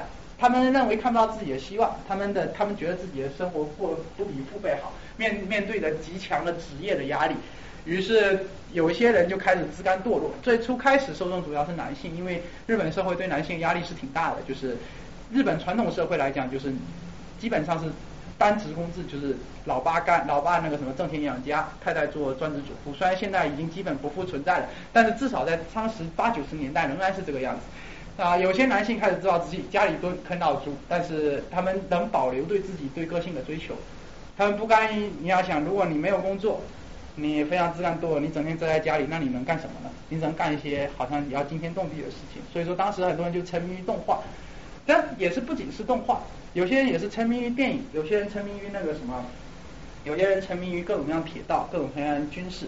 只不过动画这个群体反而相对大一点啊。所以说，这个宅在当时约等于是等于脑处男，是等于人生败犬的代代称。所以说，你对一个日本人说你这个 otaku，就相当于就在东北人说你这傻逼，就这种感觉，对，就等着被削哎。但是意外的是，他们虽然没有工作，没有什么，但他们消费能力特别强。一方面可能是因为自制能力不行，一方面另一方面可能是日本人是喜爱储蓄的，就是可能老爸家里面储了一些钱，被他们给拿出来消费的。于是当时宅文化之所以能够起来，因为商家看到了这个点，看到了这个消费群体。右上角是一位宅人的一位普，一位标准典型的宅人照片，肥硕的身躯，油亮的头发，披着一位不明所以的衣服，犹如凯泉般的拿着各种各样的动画周边。一个高大的背，这就是一个宅人，一个一个人生败犬的一个 典型典型的那个什么，典典型的形象。但是现在呢，哎，当时就是有一个萌宅文化兴起的一个叫萌宅文化，萌宅文化其实都是在男性当中兴起，当然女性当中也会有一些受众。对于一些喜欢小萝莉的女性来讲，对于萌系节女性角色近乎狂热喜爱。萌是怎么来的呢？萌在日语当中叫摩耶鲁。摩尔鲁这个那个什么读音跟燃就是燃烧起来烧起来是一样的，摩尔鲁。当时有些人在网上为了体现自己对某些女性的喜爱，他说哇看到这个女性我整个哇燥的人浑身都要烧起来了，就叫摩尔鲁。但是输入因为输入法的问题就把那个什么就把那个燃烧的燃，然后变成了萌发的萌摩尔鲁。然后后来人觉得哎这挺好的，这个萌字本身这个字形也挺可爱的，对吧？那个什么，这个蒙字这个字形也挺漂亮。十月十日，哦，顺带一提，十月十日是世界女童节，啊，不是世界女童节是，世界十日是蒙也是十月十一日，L O I I，呃，L O L I，十月十一日啊，对吧？那是是世界女童节，这是联合国定的，我不知道这是什么样的恶趣味，萝莉，因为是萝莉对啊，然后。做萌系的进入进入狂热里啊，从色情划分上看，这些是属于软色情。其实有很多人，很多很多这一类的作品呢，就是萌系的这些作品呢，其实并没有直如直观的、赤裸裸的性描写，反而是有很多，比如说风吹起来的裙子，然后暗中的裙子露出了内裤的一个角落，然后或者说，或者说叫绝对领域，就是一个裤袜拉到了这里，然后还有个超迷你裙中间留一块这么一块一块肉肉的一块部分，这就叫绝对领域，然后。然后就一些非常恶趣味的一些软色情的一些东西，然后意外的这也引引领了一段潮流，对，然后往往具有非常危险的属性，比如说萝莉控和幼女控，就是萝莉是什么呢？就是指特指十岁到十四岁的这么一些，十岁到十六岁吧，就是尚未发育完全的少女，就这种感觉。然后喜欢这个就叫萝莉控，知道吧？就什么控什么控，这也是日语的说法。萝莉控还幼女控，幼女就更人渣了，就是什么五六岁这些小孩子。对吧？但是在日本，兼十三岁以下的女孩性交是违法的，但反而会比中国松一点。美国最严，美国好像是十六岁还是十八岁？对，十八岁，十八岁必须得经得家长同意。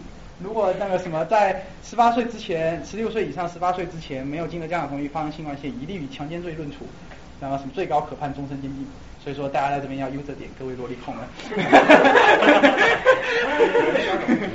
然后说出来我最危险的，还有一个就是万物皆可萌化，大家可以看着这边很多东西，比如说这个是橡皮擦娘，大家小时候最爱做一件事情就是把橡皮擦的这个皮给剥掉，然后拿来擦。你们还忍心剥橡皮擦的皮吗？然后还有一个就是绕线器，在美国绕线器设计非常简单，就是一个像铜锣烧一样的东西，把它打开来绕上去，嘣关上拿下就很好了。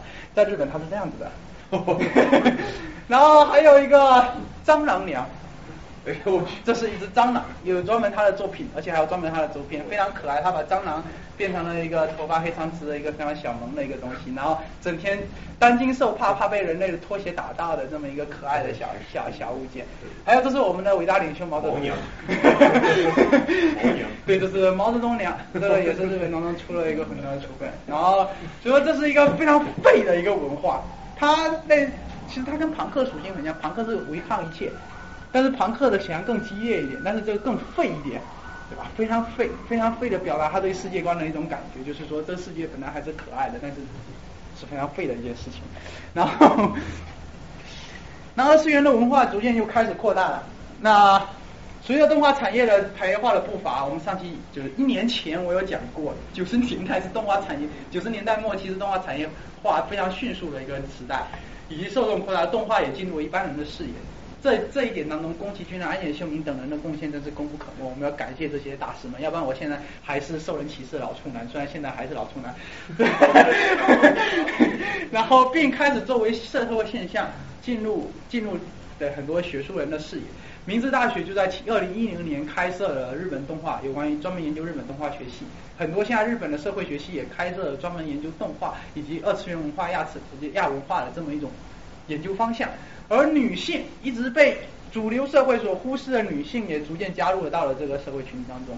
这个原因后面我也会讲，就是接着就二次元文化开始分化、分分化，对，然后 有有人喜欢机甲，有人喜欢萌娘，有人喜欢男性向的东西，于是又分化成了一个又一个的群体。然后，至时至今日，二次元不就不再是一种。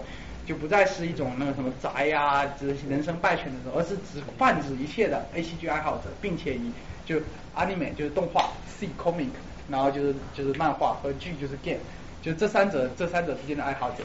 然后这个就是一般女性看这个本子啊，要看的事情啊，这些咒术这类的东西。然后说到二次元文化兴起，我们就必须得不得不谈到一个应某人的要求啊，不得不谈到这个腐 文化的兴起啊。腐文化的兴起事实上跟宅文化是时间几乎是一样早的，就那时候呃北就就啊对没错，就是在七十年代的时候，即当时腐与宅就同时出现了。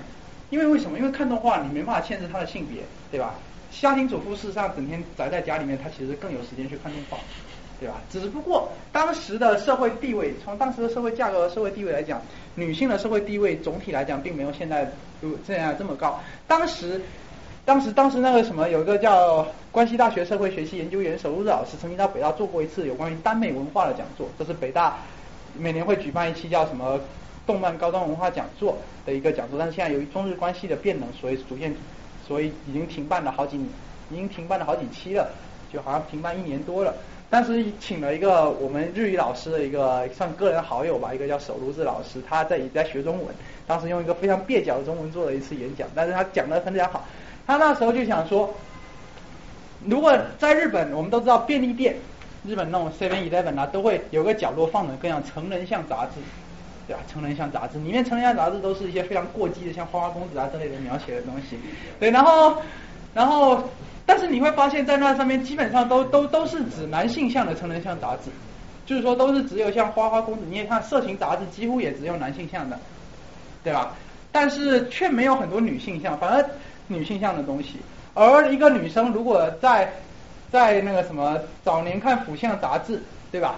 我比如一个女性，比如一个女生，比如说如果你九十年代想想想想像我们小时候，我们在还在读小学的时候，如果你看到一个女生，因为女生成熟一般都比男生长，然后静静的坐在自己位置上看着一些非常，非常非常两个男的搅在一起的故事，你到时候你会怎么想？他的家长会怎么想？社会人会怎么想？对吧？反而如果一个男生坐在那一边看着一个那个什么，看着一片黄色小黄黄色漫画黄书。你会觉得这很正常，哎呀，男孩子到了年纪了吧，男孩子到了年纪，这这也很正常的吧，对不对？你只最多只会责骂他一下，说你不能搞这种事情，就大家能够理解。但是你你刚你看到一个女性在看这个《福相杂志后，你会觉得她是个怪胎，非常侧目。但其实这就是当时社会男女不平等的一种体现。为什么你男性看这种两样东西，和我女性看耽美杂志区别就是不一样呢？女性也有自己的性的诉求，对吧？女性也有自己的性的诉求。所以说，对于传统观念的反叛，就造成了腐文化的这么一种兴起。而腐文化兴起并不是空穴来风，最主要就是现在随着双职工家庭的增多，女性摆脱了家庭的束缚，这点尤其指日本女性。在日本，在中国，腐文化和宅文化基本是同时兴起的，因为我觉得中国男女平等状况会比日本好一点。而在日本，在女性摆脱家庭束缚、拥有自己足够收入、维持自己爱好之后，消费能力也大大增强，而。在一切商业化的动画业界，肯定也嗅到了这一点，对吧？于是他们就开发出了很多针对于女性向的这么一种这么东西。其实一零年的时候，最明显是一年的时候，我到日本，当时有一家 Animate 是卖日本动画周边的，当时五楼当中有四楼是卖萌像的，就是就是就是就是卖各种各样，比如说就是女男性向的东西，就比如说各种萌妹子的手办啊、抱枕啊之类的东西。但是当我二零一三年再去到访他的时候，变成有四层楼是腐像，有一层楼是母像，可见女性的消费能力在这几年当中的提升是多么的可怕。而现在很多现在好像做一个调查，的确女性也现在已经成为了就是中华的传元文化消费的一个主流，可喜可贺，可喜可贺。腐文化兴起，事实上，而我那位社会关系研究员手如子老师评论道：“腐文化兴起事实上是女性社会地位提升的一种表现。尽管抚摸，但我们要记，文化带给女性的魅力仍然是父权社会的产物。就是说，大家有没有，各位女性朋友们啊，有没有认真思考一下，你们自己为什么喜欢看到两个男的在交集？对吧？那个对，我错了，很好，那个地方也很重要。对，就像男生很喜欢看，其实很简单，男生很喜欢看两个女的在嚼百合，为什么？因为他觉得我自己带独进去，我可以一个有两。对吧？我可以，我我可以拥有一个，拥有两个，但是女性却没有这种拥有的感觉，女性没有拥有的感觉。他们呢？他们天就是说，现在女性的观念却天生的认为，应该是男性去拥有女性，而且往往两个两个男性当中一攻一受，总是有一个带有一些女性的阴柔的部分。事实上，你会觉得这个跟男性的百合的心态是不对等的，他们只是感觉像底下在仰望着。以父权社会为主的男性社交，两个外表非常强势的男人，却有一方确实有另外一个非常柔弱的一个部分，让这这我就就被另一个男人给上了。但事实上，这跟一个女性，你把你把那个瘦改成女性，事实上其实并没有差，并差不多，只是你。是差别。我 说，我说从那个货骨上来讲，差不多的。就是说，只是身为女性看那边有个女性，你会非常不爽那个女性，对吧？对，会骂这个是。对，会骂人。对吧？但是的确是有所不同，但事实上。这种心态去看的话，的确是跟我们男生看百分是有所不同的。所以说，事实上，这能仍然是一种社会不平等，不表等。但到底是不平等还是不同的分工所致的？因为我不是社会学系的人，对吧？所以我也不知道。我只是搞 social science，但是我不是 s o c i o l o g y 对吧？然后，然后，但是至少标志自女性已经开始拥有并公开自己爱好的自己的权利，可喜可贺，可喜可贺。对。那二次元文化呢开始繁殖啊，还还有一点啊，随着动画产业滚雪球般的增大，加上同人产业的发展，动漫风格的 logo 宣传已经为日本人所喜爱。这个是日本关西空场的空港的那个什么一个标志叫飞架，走没呀？就是说一只小飞机离路就是起飞，飞不起来。然后就趴在这里，这这种文化的东西其实非常受日本人喜爱。你看日本很多各种企业啊，彩团标志都会这么。而中国也有很多很成功的实践，比如说二胡卵子，南京青奥会的标志二胡卵子，这个设计理论上好像没有什么太多的，对中规中矩对吧？但是好像还特别死逼对吧？跟就是它你对比一下我们奥奥运会的那五个福娃，你会发现这个设计非常粗糙，但你会觉得这个设计其实比福娃好。因为它看起来很好玩，对吧？它很好画，你任何一个人只要画一个腰果，画上两个大眼睛，有对，你画上一个腰子，对吧？你就可以做任何 做任何你想要的事情。这为什么就是这类的这类的比浮华更容易创进行二次创作？在零八年的时候，你很难想象一个画师会去创作浮华的同人本。你看见，你看见，你看见火娃和水娃搅在一起。啊，我想如果现在时代变的话，可能会有这些东西。但是主要是因为他们的头发太麻烦了。你们会觉得他们的头发非常的麻烦，对吧？但是这样子很好设计，对吧？两只乌卵子搅在一起，你都不会觉得有什么问题。所以这就是，这就是二次创作的魅力，它能够极大的引领网络文化。而二次创作从哪里来？就是从二次文化过来。从言文字网络用语当中，就是这么一种东西。所以它的核心，所有的一切的核心，都指向了二次创作。那 从二次元文化当中诞生了很多我们现在经常在用的网络用语，比如说萌啊、腐啊、萝莉控啊、弹幕啊，啊，这是念弹不念弹，就这么多少次。那前方高能反应、哲学、膝盖中箭这类东西，但我一个个解释啊。萌腐我已经注解，腐就是腐败的腐，就是字如其名。萝莉控我也解释，弹幕就是弹幕是什么呢？就是。子弹打出来的那个幕，对吧？对，然后这个最早最早是，最对最早是像东方啊，像这些弹幕游戏，就是躲子弹嘛。那游戏看不了，就躲子弹。然后到后面，因为看那种视频网站，我们现在都知道哔哩哔哩，对吧？w w w. 哔哩哔哩 .com，然后那个什么，它那个是是一个视频或者 nico nico，就是你打进去的屏幕会实时的飘过屏幕，评论会飘过屏幕。那事实上，这就很像弹幕一样。飘过去，所以说大家就把它叫做弹幕。然后前方高能反应是出自《新世纪福音战士》的。哲学这个词源最好玩，哲学是 A B 站当中一系列的奇怪的视频的总称，在这些奇怪视频当中是从几个 gay gay video 截截取出来，就是一些。一些一些那个什么胸贵，就是我们就肌肉男互相进行摔跤和打架的画面，然后在打架一边嘴里边念着一些非常难以懂的词语，什么一千年一千年啊，有嘎米梅咪那什么之类的东西，你完全听不懂，但是但是但是你总觉得不明觉厉，这时候你就会发问，发问为什么他们两个人要打在一起？为什么他们他们发出这种淫叫到底是什么意思？这会引发人说，我为什么要看这个视频？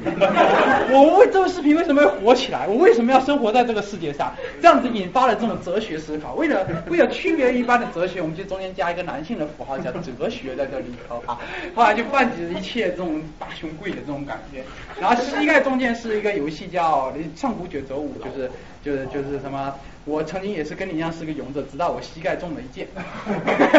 那这个翻译其实 I took an arrow on my knee，这个在英文当中这个意思就是说我被家庭所束缚。我后来娶了老婆，这是一个很古老的一个约定俗成的说法，就我娶了老婆叫我膝盖中了一箭。但是他没有把这翻译出来，直接把它翻译出来我膝盖中了一箭。然后因为大家觉得这很好玩，于是就把它这种东西。那二次元的造词逻辑也是非常奇特的。比如说我们现在来看一个，有个最有名的一个叫喜多村酋长。这个词是怎么来呢？是因为有一个声优叫启东村英梨，因为他经常在动画当中担任三角恋当中被第三者夺取爱人的角色，于是 所以大家喜欢叫他喜多村酋长。为什么呢？大家来看一下为什么加这个逻辑。我们造词是怎么造的？因为在日语当中被第三人夺取爱人叫做美偷露，但而且不能叫第三者夺取爱人，这美偷露的意思就是说我老婆被人睡了这种感觉，一定要有睡这个动作，美偷露，对吧？美偷露再一座琴曲啊，美偷露。取其头字母 N T R，因为与牛头人首字母相吻合，因此这种桥段就会说牛头人的桥段。比如说，你被牛头人的，就你被 N T R 的，你被人横刀夺爱了，信达雅，信达雅，牛头人的。由于牛头人酋长是著名游戏《魔兽争霸三》的一个英雄，于是大家都叫他。所以，这就二次元的造词逻辑非常的复杂。你往往有有时候，我跟另一个动漫迷说话的时候，大家往往不会 get 到我们在说什么。哎，比如说今天那个。现在小孩又看弹幕了，什么东西，什么东西，怎么又怎么怎么又 N T R 啦，之类的东西，这大家可能完全不知道这些黑话到底是一个什么意思，这就是二次元自己在自嗨的这么一种表现。那二次元主要中国，二次元进入中国之后，主要就是在网络发展，网络发展当中，已经现在已经形成了很大一个百度贴吧是一大阵地。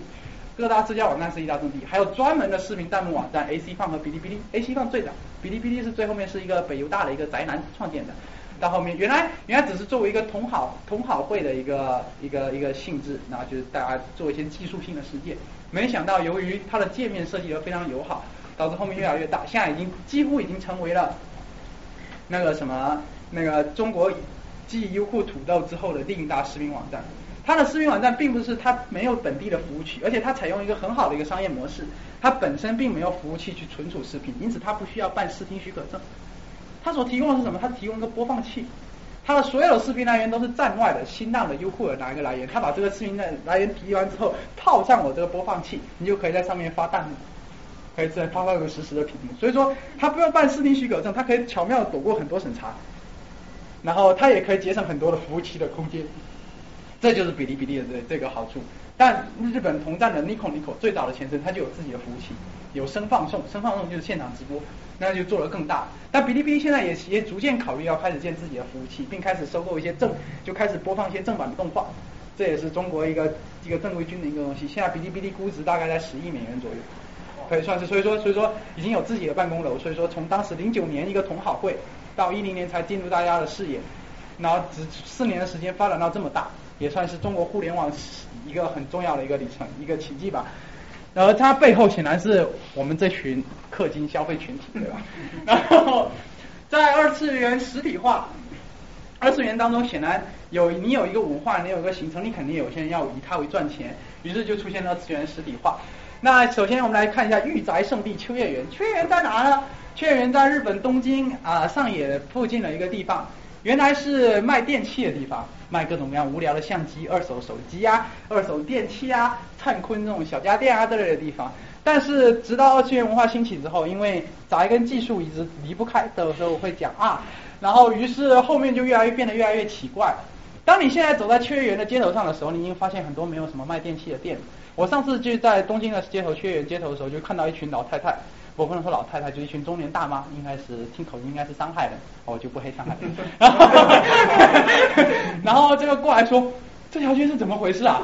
怎么没有一个卖卖那个电器的？他本来想要淘一些相机啊，什么电脑什么的，结果结果发现到了到了到了那个什么到了那个什么秋叶却发现是这副模样，上面贴满了令人意义不明的看板，然后然后到处都是各种各样的年轻人，然后在秋园街头，我们经常可以看到有很多穿着女服装去拦揽揽揽客人的店员，他们也是非常拼，为了赚钱其实挺不容易，很多都是高中生、大学生出来打工。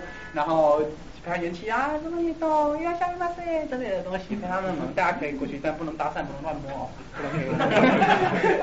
然后缺员最大的一个就是，甚至作为缺员最大，而且甚至作为日本对外旅游宣传的，就是女仆咖啡厅了。这是一家很大，一家 m a d o r i n Red Millen 的一家一家女仆咖啡厅。然后这女仆咖啡厅往往。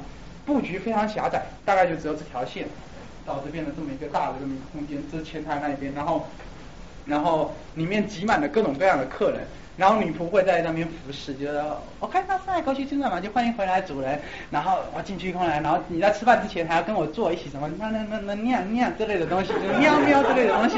然后，然后你也可以点歌，两千七百日元一首歌，然后女仆就会在上去做 live，就是跳各种各样的舞蹈。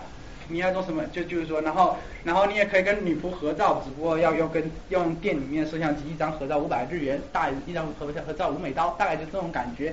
这就就是这就是你们咖啡厅里面主要一些生态。在很多在日本呃日本留学的中国，像这家 m i d e r i n 非常大，它可以刷银联卡，它有会说中文的店员。那些中文店员是哪里来？就是一些中国一些动漫一些女生动漫爱好者，然后就跑到日本。然后因为打工在便利店打工实在是时薪太低，这个时薪特别高。这个日本一般普通的时薪大概在呃一千一千日元到两就十刀到二十刀左右吧。这个这个时薪可以达到四十刀，是甚至甚至八十刀左右，就好的话可以达到八十刀。但是实实际上非常累，因为你是每时每刻都要保持微笑。有些客人要求非常奇葩，比如说我能看你的小小裤裤吗这类的东西。但是但是这些你就要跟店长沟通，你就要懂得如何去拒拒绝他，又不会让客人发火把店给砸了。大概就是这种感觉。其实其实挺真的挺辛苦的。我去问了一下，因为那时候我去东京的时候正好就过去，然后。准备拿菜单点的时候，我我日文磕巴说半天，然后他说你是中国人吧，就那女仆，然后然后我就磕巴哎多这个这个这，个，他说你是中国人吧，然后现在互相还留了微博，大概就这么一种感觉，对。所以说，大家如果去秋月园的话，其实可以去女一定要去女仆咖啡厅看一看。即使你不懂太多的日文话，但你要感受到他们工作的热情啊。而这边实体文化还有一个很大的作用就是漫展。漫展世界上最大的漫展在哪呢？就是东京的 Comic Market，就是同人销售展。这是东京 Comic Market 的盛盛况。东京 Comic Market 是这样子的，就是你早上六点过去的时候，已经有六千人在排队。有些人是提前三天去排队的。然后为了为了是干嘛？为了就是抢本，抢同人本。有些很好的同人画师，他们可能就出一百一两百本本子，或者四百四百本那个什么本去拿去卖，先到先得，没有就没有了。所以说，为了抢到这个东西，他们有各种各样的爱，就这样子排到那边。据说 k o m i Market 以前有个传说叫 k o m i c 就是以前在一个非常狭小的、在有名的会场的时候，就当时人多到什么程度呢？就是人多到头，夏天嘛，因为这是春冬夏两季，然后夏天的话人多，然后又又特别挤、特别热，然后大家就流汗，流汗形成了蒸汽。然后到那个什么，到了天花板顶棚，形成了一片云，这就是空明云的过来。事实上是有人真的会发现的这个东西，就的确是有，这就所以说可见它当时人体的密度像挤沙丁鱼罐头一样的。然后在外围当中有各种各样的 coser，这就是著名的 coser Anna 口，现在因为要读大学退役了。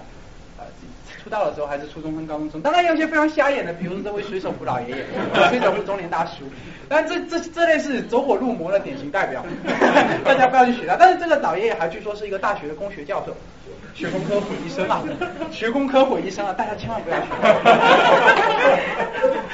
对，那二次元文化有很多交融与延伸，有些东西已经严格不算是二次元了，比如说。著名的元素，大家知道元素吧？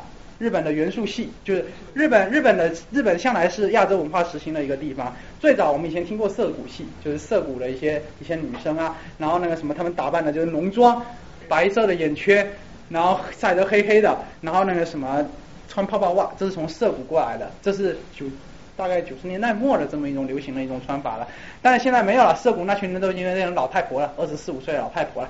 现在 新的 新的流行文化是在元素哈酒在涩谷南边的一个地方，大家如果有空的话可以去元素看一看，元素的地方非常紧，就几条街，但那几条街都是卖各种各样小饰品以及服装店的地方。然后在元素街头里面，经常可以看到这样子穿萝莉塔装的人，这个叫萝莉塔装，就是他们平时也就这么穿的，就穿的各种各样夸张的公主服饰与缎带，带着一个非常小的雨伞，就这样子走在大街上。这在日本是很常见的一件事情。所以说，现在中国也有很多人穿露装，其实我认识几个朋友也是，平常就是穿露萝莉塔装出门的，就平时就穿萝莉非常羞耻，非常羞耻。然后，然后那个，然后但是这在日本，算是很司空见惯的一件事情。像元素系，大家也知道，非主流就是从元素过来的。虽然现在到现在中国变成乡村非主流一点都不好但是杀马特也是从日本来的。smart，最主要是 smart 的就是。区别，杀马特视觉系，这些都从元素过来。元素就像一个动物园一样，真的就是就像一个动物园，里面充满了各种你所不能理解的装束。但是这其实都是这些是日本流行的最全员，而且都是十五六岁的小姑娘，大家可以过去看一看。然后还有 J K J K 就是日本女子高中生的意思。但其实普通的女子高中生的制服其实非常简单，对吧？就就就是就是，但是问题是被杂样的一炒，这女子高中生制服就变得特别的。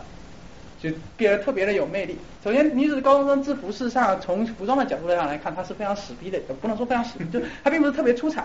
第一个，它的就高中的制服有很严格的限制，就是第一个，它的上半身的这个必须是正方形，是正方形。那正方形的衣服能够你没办法收腰，你没办法显现出自己的身材，只有你胸大，然后你才你你才能把这衣服撑出来。但是问题是，往往十五、十六、七岁的少女胸并不是非常的大，对吧？我也胸大一般都很肥，对吧？所以说，对，就 这个样子。然后，真正的 JK 制服其实裙子是很长的，但是有些人有些女生为了特地显示，就是为了让它变成迷你裙，就会把这裙子折起来，就这样的内折，然后最后用衬衫这样子盖住，就这样，然后最后变成一个短裙，然后还有过膝袜或者及膝袜或者过膝袜或者什么绝对领域，就这一套搭配，这一套搭配虽然，嗯，就是说这套搭配本身看起来非常中规中矩，但是因为它。带有独特的纯真而又青涩的味道，所以大受大家的欢迎。最后面衍生出一种亚文化。现在很多国内其实挺多女生都挺喜欢穿 JK 的，因为算是比较算中中还不是大气。很多时候这种服装，一些一些西装、小衬衫装束，在女子高中生出席正式场合的时候，也可以作为正装来使用。这是日本校园制服的一个用处，就是他们很多时候自己校园的制服其实是作为正装来使用的。所以大家如果去日本坐地铁，看到一些女子高中生穿成这样子。赶紧拍照，这个不用不用多说。不用多说，然后这就是哲学。我刚才说的就是，比利·海灵顿现居现居于纽约长岛，啊，就是他经常拍摄一些非常奇怪的摔跤的视频呢，不知道为什么就火起来。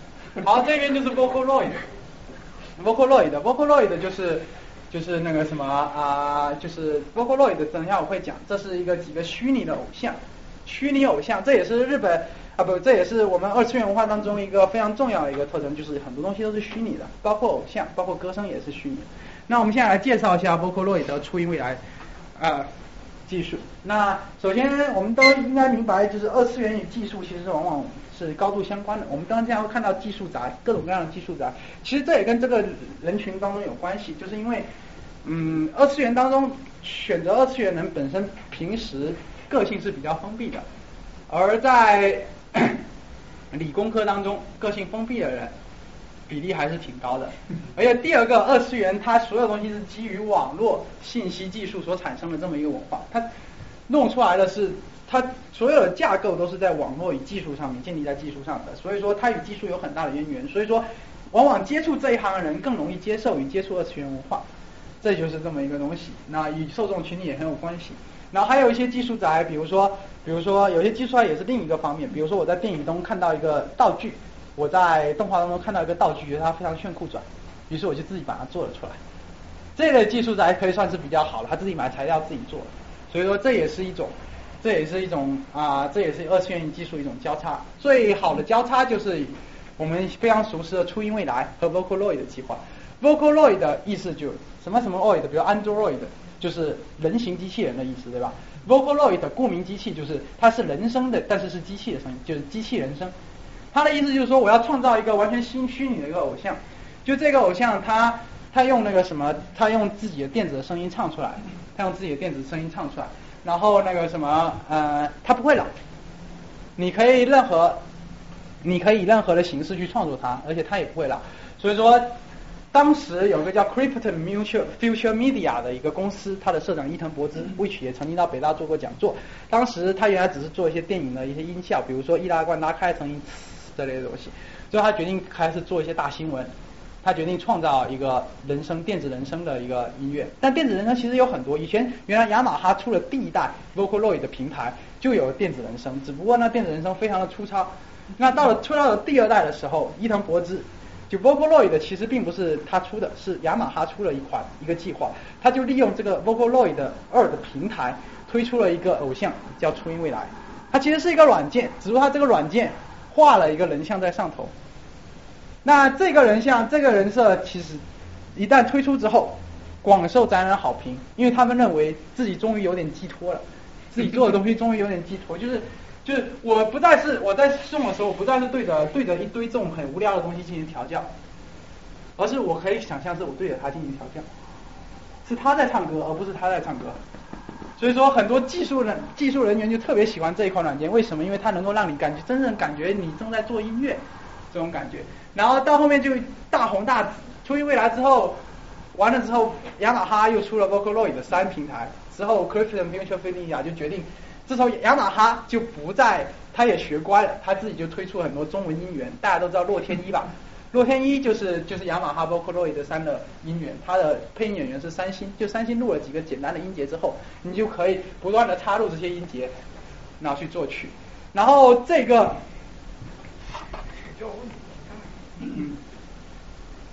这个 Vocaloid，我就看一个东西啊，那个。就 Vocaloid 曾经和谷歌的 Chrome 的浏览器做过合作过一个广告，然后他说他在广告当中只有一分钟，但是他所里面传达的理念就是意思就是说，就是现代网络文化的一个理念，就说我有个平台，你他只是一个虚拟的歌姬，一个虚拟偶像，但是每一个人都是他的创造者，每一个人又都是他的听众。那大家在这边这个广告当中可以看到很多有关于 Vocaloid 的那个什么。呃创作的过程，以及 Vocaloid 自己本身的声音，出音未来自己本身的声音。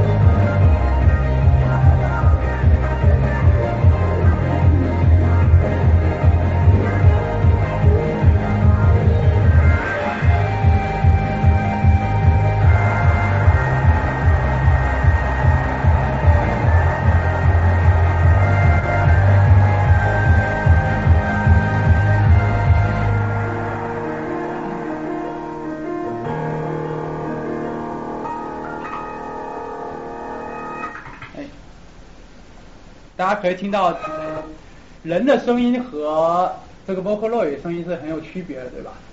电子声音感觉更好。但事实上，它只是提供了一个平台，就是在这些歌曲当中有这这首歌曲叫 Tell You r World，Tell You r World 就告诉你整个世界 Tell You r World。然后网上有很多翻唱的版本，有很多很著名的网络歌姬甚至歌唱家也翻唱这首歌。它事实上 Vocaloid 只是提供了一个平台，我可能唱歌不好，但是我作曲非常有天赋。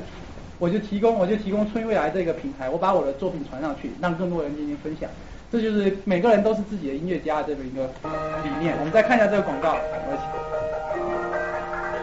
看到初音未来的使用是非盈利的，个人创作而且是公开且自由的，这就是二次创作的一个内涵，公开且自由。首先有人作曲，有人配乐。这也是配乐的，然后有画师会给这个画画动画，设定人物角色的设计。这是一个叫 MMD 的东西，就是它其实是一个三维人体制作软件。然后有一个人在，有花了很长的时间制作了一个初音未来的一个一个一个一个一个一一个影像。然后人们就可以下载这个三维的影像，然后给它安排舞蹈和动作。这个安排舞蹈和动作，它是完全一个虚拟的一个概念。这些都是他几个 MV 的，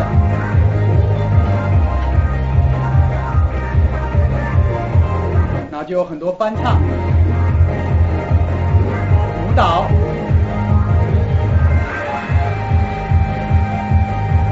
这是当年在洛杉矶的那个什么初音未来的演唱会，怎么实现的呢？用平面 3D 投影，就是一块板，然后底下用一个全息 3D 投影在这块板上投出一个全息的影像，就你在不同的角度看到的初音未来其实是不一样的。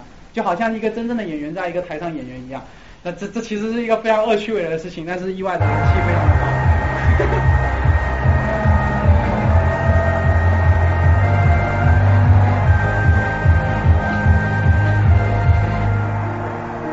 对，他就理念，所以未来只是一个虚拟偶像，但是每个人都是他的创造者。然后因为这篇广告，我从此浏览器就换成 Chrome 了。哈哈哈二次元就是这么一个没有节操的一个人，这就是这个样子。所以说，你看这个这个商业的利益这边挺多的。好，我们再再再讲一下二次元文化的特点。首先，我们可以看到它有个浓浓的高度商业化的味道。我们可以看到它卖的东西，它所有一切东西围绕的就是什么？我要把我东西卖出去，我要赚钱。这所以这就是二次文化的特点，它是高度商业化，是典型的消费主义文化。第二个，它是以网络为依托的亚文化的群体。那如果没有网络，就没有二次元的今天，因为网络提供了一个绝佳的二次创作的平台。然后，第二，它还有一个它的封闭性，就我跟你讲黑话，我们俩之间是二次元的人，但是，但是，但是，其他人在我们看来，我们就是一群神经病，就这种感觉。然后，包括他的年龄也是相对集中的。现在我们二次元里面的，像我这种已经算是属于大龄人士了，今年二十五已经属于大龄人士了。现在主力都是十五六岁的小孩子，甚至我十三四岁小表弟也经常上 B 站看。我觉得这个我们未来非常的堪忧。然后然后二次的话题就跟所有网络的一样，富于变化，话题更新率特别高。一个动画这季完结之后，可能在接下来一年内再也看不到它。了。所以说，为什么像《新世纪福音战士》《魔法少女小圆》是二零一一年的作品，到现在仍然能保持高关注度？对吧？这也说明说它是一部好作品。虽然它不断炒冷饭，也是一个原因。那新世纪福音战士，新世纪福音战士也是好的作品，总是能够维持它的话题的持久度。但是总体来讲，二次元的话题更新率非常高。我今天，比如我和我的小伙伴都震惊了，现在还有谁在用？没有了，对吧？前一阵子非常火，但是现在没有没有人在用这些东西了。这虽然也是出自于二次元的那个什么复一变化话题特别但只有魔法是永恒的。对，只有只有摩哈是永恒的，只有大新闻，什么 什么什么，我们西方哪个国家我们去过才是永恒的。然后它就是它的 non mainstream。我之所以用 non mainstream 而不用非主流，其实我觉得非主流这个给大家造成一点不好的印象，对吧？非主流大家桑马特什么东西？那所以我用一个更好一点的词叫 non mainstream 啊，就是徘徊于灰灰色地带。中日两国都对它的监管特别的苦手。像日本曾经出台一个叫《青少年健康什么育成条例》啊，《保育成条例》，意思就是说，在包括影视作品，甚至包括动画作品当中，都不能描写任何有跟那个什么十八岁以下的少女性交的这么一种情节。按理说，这个规定在中国是非常合理的一件事情，但是在日本却遭受了漫画界和动画界和强烈的反弹。甚至有人说：“老子不干了！”就是老子也，老子不干。很多动画大佬直接出面说：“老子不干。”甚至宫崎骏也反对这个计划，他认为限制甚至创作自由。你说连宫老这么有洁癖的人都出来反对，那可见可见可见这个东西是有东西。那最后面就会变得很可笑的东西，就是有有有一篇明明明明画的是一个非常小的十几岁的孩子，但是他硬要说这人是十八岁。就那为了为了说，你看，真是十八岁啊！我只是他长得比较小了一点。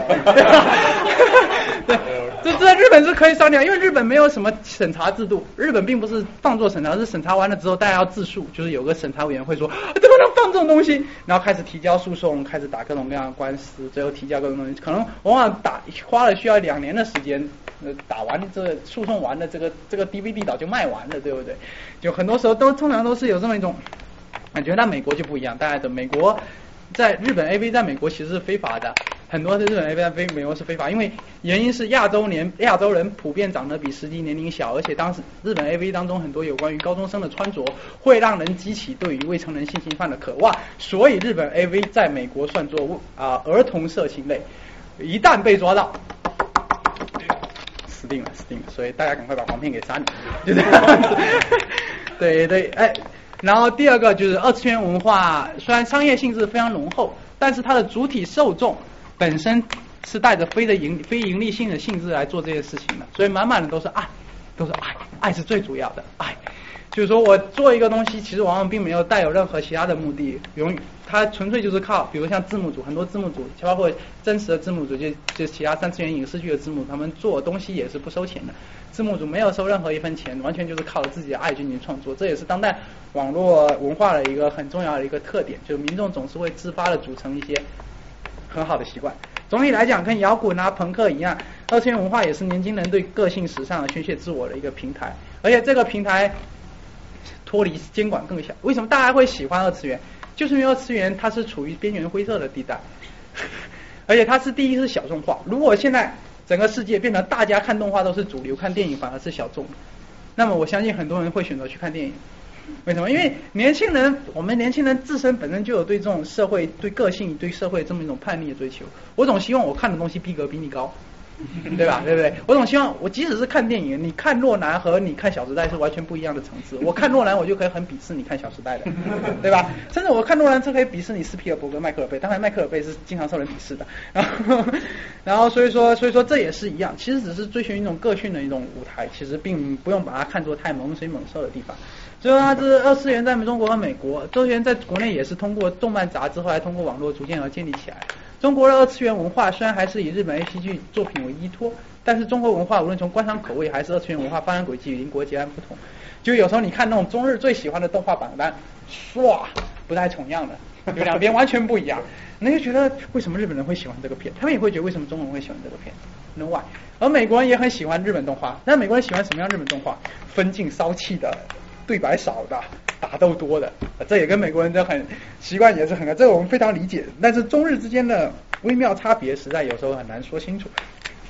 当然，二次元在美国已经完全不一样的存在。这是三国漫展，这三国漫展不同。这边是日本的漫展，我们看见日本的漫展，当然是一个 coser 在这边，然后旁边一群人围着拍，而且角度都非常的大胆，角度都非常就围着直接拍群底。这个在中国是不太好发生的事情，这是中国的漫展。你看中国大家都非常文明。对吧？站站在旁边这么一圈，对吧？虽然在中国漫展，中国漫展上更日本的漫展更像是一个有一个很牛逼的人站在这边，另一群人在那边不断的拍照去获取知识一个人。中国的漫展互动性更强，更像是一群我们平时玩的很好的朋友，然后找一个理由聚在一起搅搅鸡这东西。然后这是美国的漫展，那就更不明所以了。美国的漫展其实有有时候要非得要说的话，就是美国漫展更像是一个自我展示的平台。它不像日本漫展 cos e r 那么少，也不像中国漫展那样子是注重群体性的活动，比如阿鲁巴，嗯，那杠人呐、阿鲁巴之类的东西。然后，但是美国的漫展更注重于那个什么个性的塑造，就是说我任何一个人，我有爱，我就可以出 cos。所以你在美国漫展现在看到一些非常瞎眼的东西，比如非常肥的人出一些。这些窈窕的角色之类的东西，但是他们都是爱，这些都是他们对于这个东西的爱好与兴趣与个性，我们是不能过多的 judge 这件事情的。所以说，动漫它只是一个平台，让每个人体现出自己的个性。然后这就是有关于所有的要要讲动画的部分，然后这就是所有讲座的全部。哎，大坑终于填啊！谢谢大家。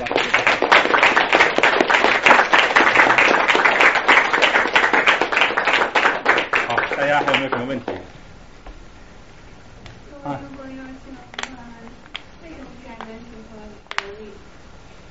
谁跟你讲所有宅男都喜欢努力的？对啊，我们我们的确看了，在宅男当中，用女控的比例的确是会比较高一点的，对吧？呃，这个原因其实来讲挺复杂，有人说阴茎短小，不是不这个其实其实主要主要是因为二次元作品当中描绘的高中的生活，就带有青春向的高中生活，主要主角其实都是主要是高中生。就主角都是一些这些小萝莉，然后然后哦，如露满了。总现有些人口味总是会变化的，可能有些人。那我觉得大家会觉得，呃，成熟的女性太可怕。对，有人会觉得成熟太世故，太可怕。因为咱男本身最早的宅男群体就是一一群逃，就本身就是逃避世俗、逃避世故的一群人。有时候成熟女性会让他们感到无所适从。但是我觉得很多宅男，就大部分宅男其实都非常喜欢知性大姐姐。啊，一个知性的一个大姐姐，一个知性的也能够照顾你，能个的。这这也能体现出咱内心自己的一个，自己一种内心的状况，对吧？不善交际，然后那个什么控制欲特别强，然后但是但是又一无是处，就这种感觉。哎，说的我自己心真痛。嗯。还有教授，嗯，呃，我有个问题啊，就是你是呃萝莉控还是幼女控？你觉得你自己是人渣吗？啊那事实上我是萝莉控，就是的，就是就怎么说呢？看作品这个喜欢是一回事，控是一回事，但是真正的付诸实践又是另一回事。对，像中国像中国还好，日本经常会出现一些就是很可怕的事情，比如说，虽然说是非常让人哭笑不得的事情，就是前一阵子有一位四十七岁的老宅男。他把在路上拐了一个幼女回来，然后呢，幼女失踪三天，家人非常非常焦急，最后面找到了，最后面找到了这人的，就最后面警察找到了这个人家里，然后发现那只小萝莉正在干嘛呢？就是就是非常非常安心的，就是非常安心的坐在那个什么电子旁边，然后打电子游戏，然后跟那个被拐卖他人关系还挺好。就拿拐卖人说没有啦，我当初拐卖他就觉得看他特别可爱，想说想就就就就拐卖到我们家里面好好养着，好好对待他就这样，就就有有这么一种感觉，就这这理由是让人哭笑不得，然后最后面成为我的妻子，这理由其实非常让人哭笑不得，但是不得不承认，很多看动画人总是有这么一个梦想，总有一天你突然从路上拐了一个。就转角，你叼着面包，然后突然撞到了一个女生，然后让女生对你一见钟情，最后你们两个走进了婚姻的殿堂，对吧？这个这个是很多男人梦想的一件事情，但是关于就关于个人的自制力的问题，那就是就是个人的问题了。所以说，这就像一个这就像一个那个什么枪击案多，你不能怪禁枪，你就是说就是说就是说枪击案多，光禁枪其实是没有用的，这也是这个道理。你很多事情其实并不是枪的错，而是使用枪的人的问题。大概就是，这是我的观点。但是其实枪本身也是有错的。嗯。啊，我问一个问题，就是说，其实最近这几年，青年漫，然后青年漫改改改造成这个电视剧，然后还有电影，真人的，嗯，在日本也是非常受受欢迎的，对。很多，像舞舞蹈医生啊什么很多。对对，还有好多。但是我会发现，其实这跟改改编成动画这两个。就是交集问题。对，啊，因为日本的这个主要还要从日本的导演呃那个什么电影业界说起，就是赵丹阳同志，就是我们以前讲座一个常客赵丹阳同志，原来北影摄影系毕业的，他曾经发表过一个很重要的言论啊一个很重要的评论说日本电影界已经完蛋了。他说就是说嗯，之所以其实他们是有交集的，他们都是隶属于同一个公司同一个策划，就是说我。觉得我在二次元赚的钱够了，不够，我要再赚三次元的钱。但事实上，日本的电影人却没有借鉴动画的意识。第一，并不是因为他们本身没有借鉴的动画意识；第二个，这并不是说他们本身不想这么做，被鄙视做动画人，而是因为他们实在是没有能力做出这么好的东西来。比如说，像金敏的红辣椒，他也曾经拍拍成电影，但是那电影我看了三分钟关掉。原因是因为它的技术实在是特别烂。大家看日本电影技术其实特别烂，为什么日本电影技术特别烂？因为嗯，这跟日本的资历、资历制是有关系的。我们得知道，一个动画一个混混资历的这么一个东西。但动画混资历还好，因为你画师你作画娴熟，你需要一段的时间，对吧？你需要一段时间你才能把握整个动画的整个效果。但是问题是，电影可不是，电影是很注重 creativity 的一个地方。我我很容易实现我的想法，我是一个我是一个年轻的导演，比如像诺曼，就比如像很多年轻的导演，我有一个想法，我很快就可以付诸实践，我只要找一个摄影师教告诉他怎么拍就可以了。但是动画你还要自己去画，你或者说你要说服别人去画。这所以说电影电影在这个非常注重创造性的东西，在日本却没有这么一个氛围，很多很多好好很老摄影却是老摄影，他们知道理论都是六七十年代电影的理论，非常的老旧。而对于技术，他们的革新也并不是技术的关心也并不是那么的在意，因为毕竟日本的能力成本高，而且日本的动画产业实在是太强大，有很多能够动画实现的，其实本身本身我那个什么啊，本身我那个本身我电影的话就不用那么费力去实现。所以说，很日本动画落后于好莱坞，甚至中国电影其实非常多，日本电影落后于好莱坞，甚至中国电影其实非常多年了。近几年你看日本能有出过几个好片？完全没有。自从零七年入影入演寺之后，实际上日本就没有出过任何好片。包括永远最近出了什么永远零，在日本票房很好，但是看了其实就一坨渣。坨屎，真的是还不如富士山居图。对，就大概就是这么一种感觉。所以说，之所以脱节严重，是因为日本的动画、日本的电影根本没办法跟动画相提并论。他出的电影根本没办法跟动画相提并论，所以他的受众。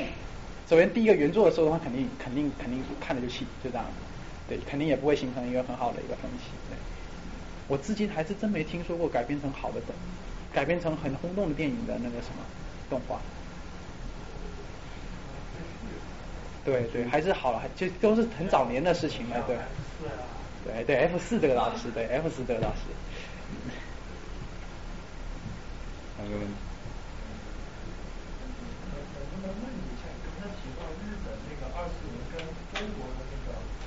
微妙的差别，能不能把那个微妙差别给形容一啊，微妙的差别就是啊，就是日本人观看动画，他们似乎更注重于对白。就你可以看很多他们喜欢动画都是对白，对白特别长的。然后事实上本身，比如说日本很喜欢话务语，但话务语在中国其实人气并不是那么的高。那他们似乎非常喜欢这种话痨式的对白的对白的这么一种表现。然后反而中国人好像更综合一点，像美国人他们就特别喜欢打斗场景各种各样的画面，然后日本人特别喜欢对白，而中国人更显得更综合一点，显得更更显，比如我希望对白不要太多，然后那个什么画面更精美一点，画面更点，你会看见很多日本人制作非常渣的，但是对白设计特别长的电影也能够排得很前面，对，就这样。就日本人喜欢话痨片，中国人不喜欢话痨片，我觉得就这个微微妙的一些差别，但这差别从哪里来我也不太清楚。呃，我还有一个问题啊，就是现在动画界的话，就一方面是日漫，还有一部分是那个美国的动画，嗯，然后美国动画基本上已经全线进入了三 D 动画时代，对，然后这两就这两个它的制作成本上面应该是结有结构上的不同，然后那你觉得就是在以后就是哪个能走得更长远？啊，我觉得第一个这两个是这两个东西其实并没有太多交，它们不构成竞争关系。他们其实并不构成竞争关系，对他们，他们在票房票房上竞也不太构成竞，因为他们其实这两种你已经完全看懂两种不同的艺术了，两种完全不同的艺术形式了。就是无论如何，日本动画是不会消亡，它只会衰退，但是它不会消亡，对吧？三 D 动画也是，三 D 动画现在是趁着技术的东风开始，但是到了一定的到了一定的瓶颈期之后，它也会开始衰退，但是三 D 动画也不会消亡。这就是这个这这这个，它只会在不断的周期的震荡中进行。那么，3D 动画相对于 2D 动画有个很大的优势，就是它的首先它的受众会更广，它做出来的东西会更更加细致。就你看我们的 3D 动画，有很多现在有很多 3D 动画做得非常好，比如《冰雪奇缘》，嗯，大家知道里面那个。里面那个雪啊，做也做那个雪的物理效果，累死了多少码农？大家知道？就有有一个视频就讲那做怎么做那个雪，那个雪当中有很多分子。就像现在的话，比如说我们计算分子模拟，用一台服务器计算几万个粒子之间的相互作用已经是非常够呛的了。那雪当中有包含的数十万个，它肯定不能一个粒子一个粒子的算，它有很多种这种算法，它更像是科学。各种各样的算法，每个人的材质、材质的表现、反光。我上次看我，我原来有个舍友，他是做计算机视觉的，然后他有那个 PPT，我说这不是物理吗？怎么都讲在反光啊什么？他说这是计算机，他们要编写几个反光的程序，就怎么样调表现这个反光，这个光你要颜色、色度要怎么表现？这其实都是技术，都是科学。而这个的话，它背后面是美国强大的阿三。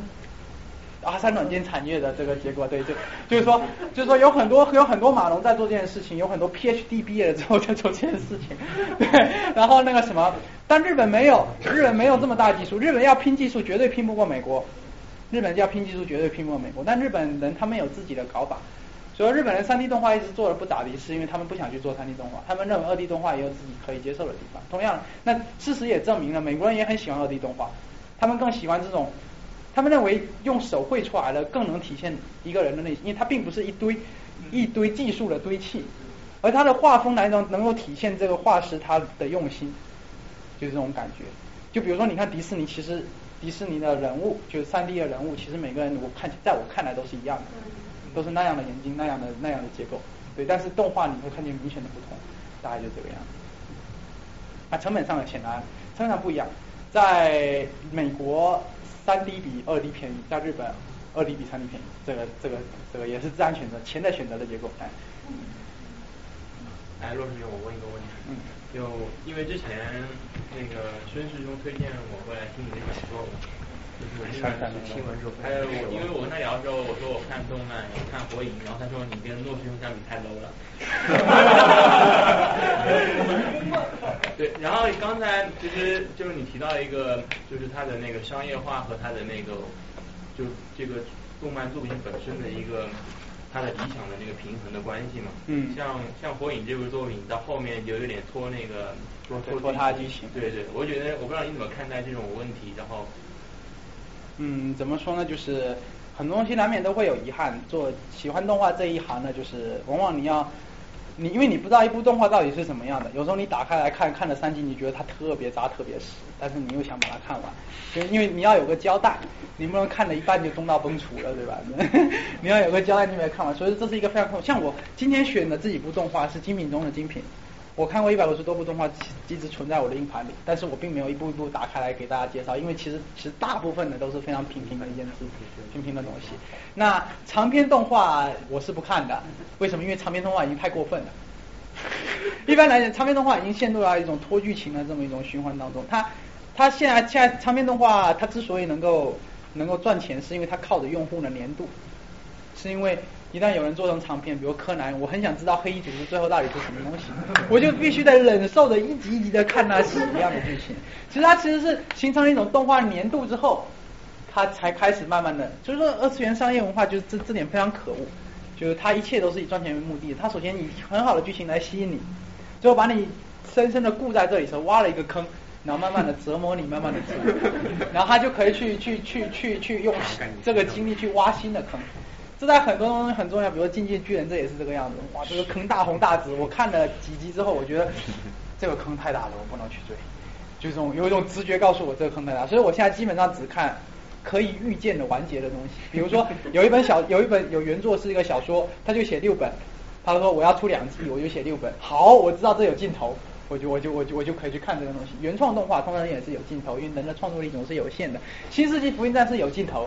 对吧？他说我出四四部剧场版，我就出四部剧场版，对吧？不像《冰与火之歌》，马丁说我先写三本，后来写四本、六本、七本，现在觉得应该要写八本才够，就是这个。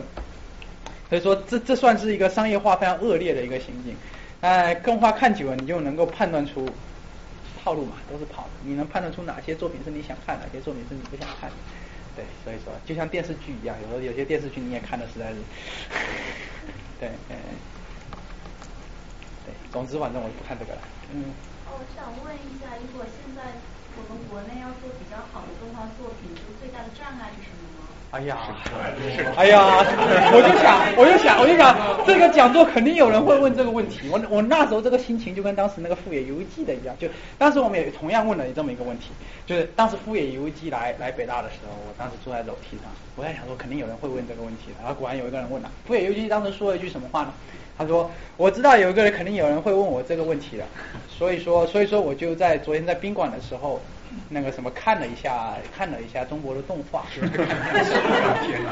他说我非常，我就引用他，我非常理解中国动画能只能做出这种东西的心情。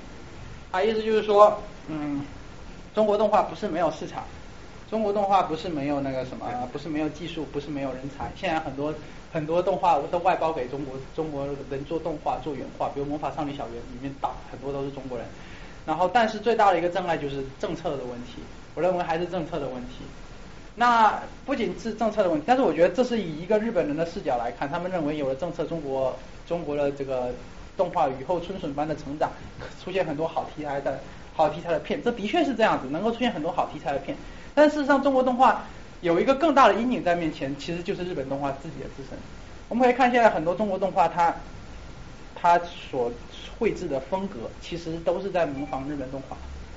都是在模仿日本的，除了是那些喜羊羊三 D 动画，就是 Flash 动画之外，那除了 Flash 动画之外，我们看一些国产人自己制作的动画，像很多是有意识无意识的就在模仿日本动画的风格，比如日本动画风格根深蒂固，已经植入在每个中国人动画中国动画人的心里。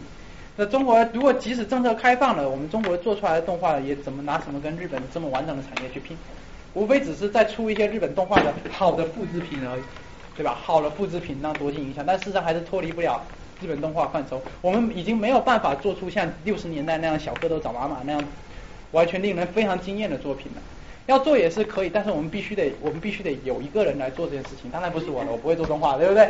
肯定要有一个有想法的、有实力的人来做这件事情。那这个人到底有没有诞生？我现在还不知道。至少我到现在还还是没有，还是没有。对，我觉得中国最大的瓶颈，第一个是政策问题。第二个就是有关于有关于真正的突破日本动画框架的问题。没有问题。好，没有的话，时间不早，我们先就结束吧。大家再次感谢。谢谢，谢谢。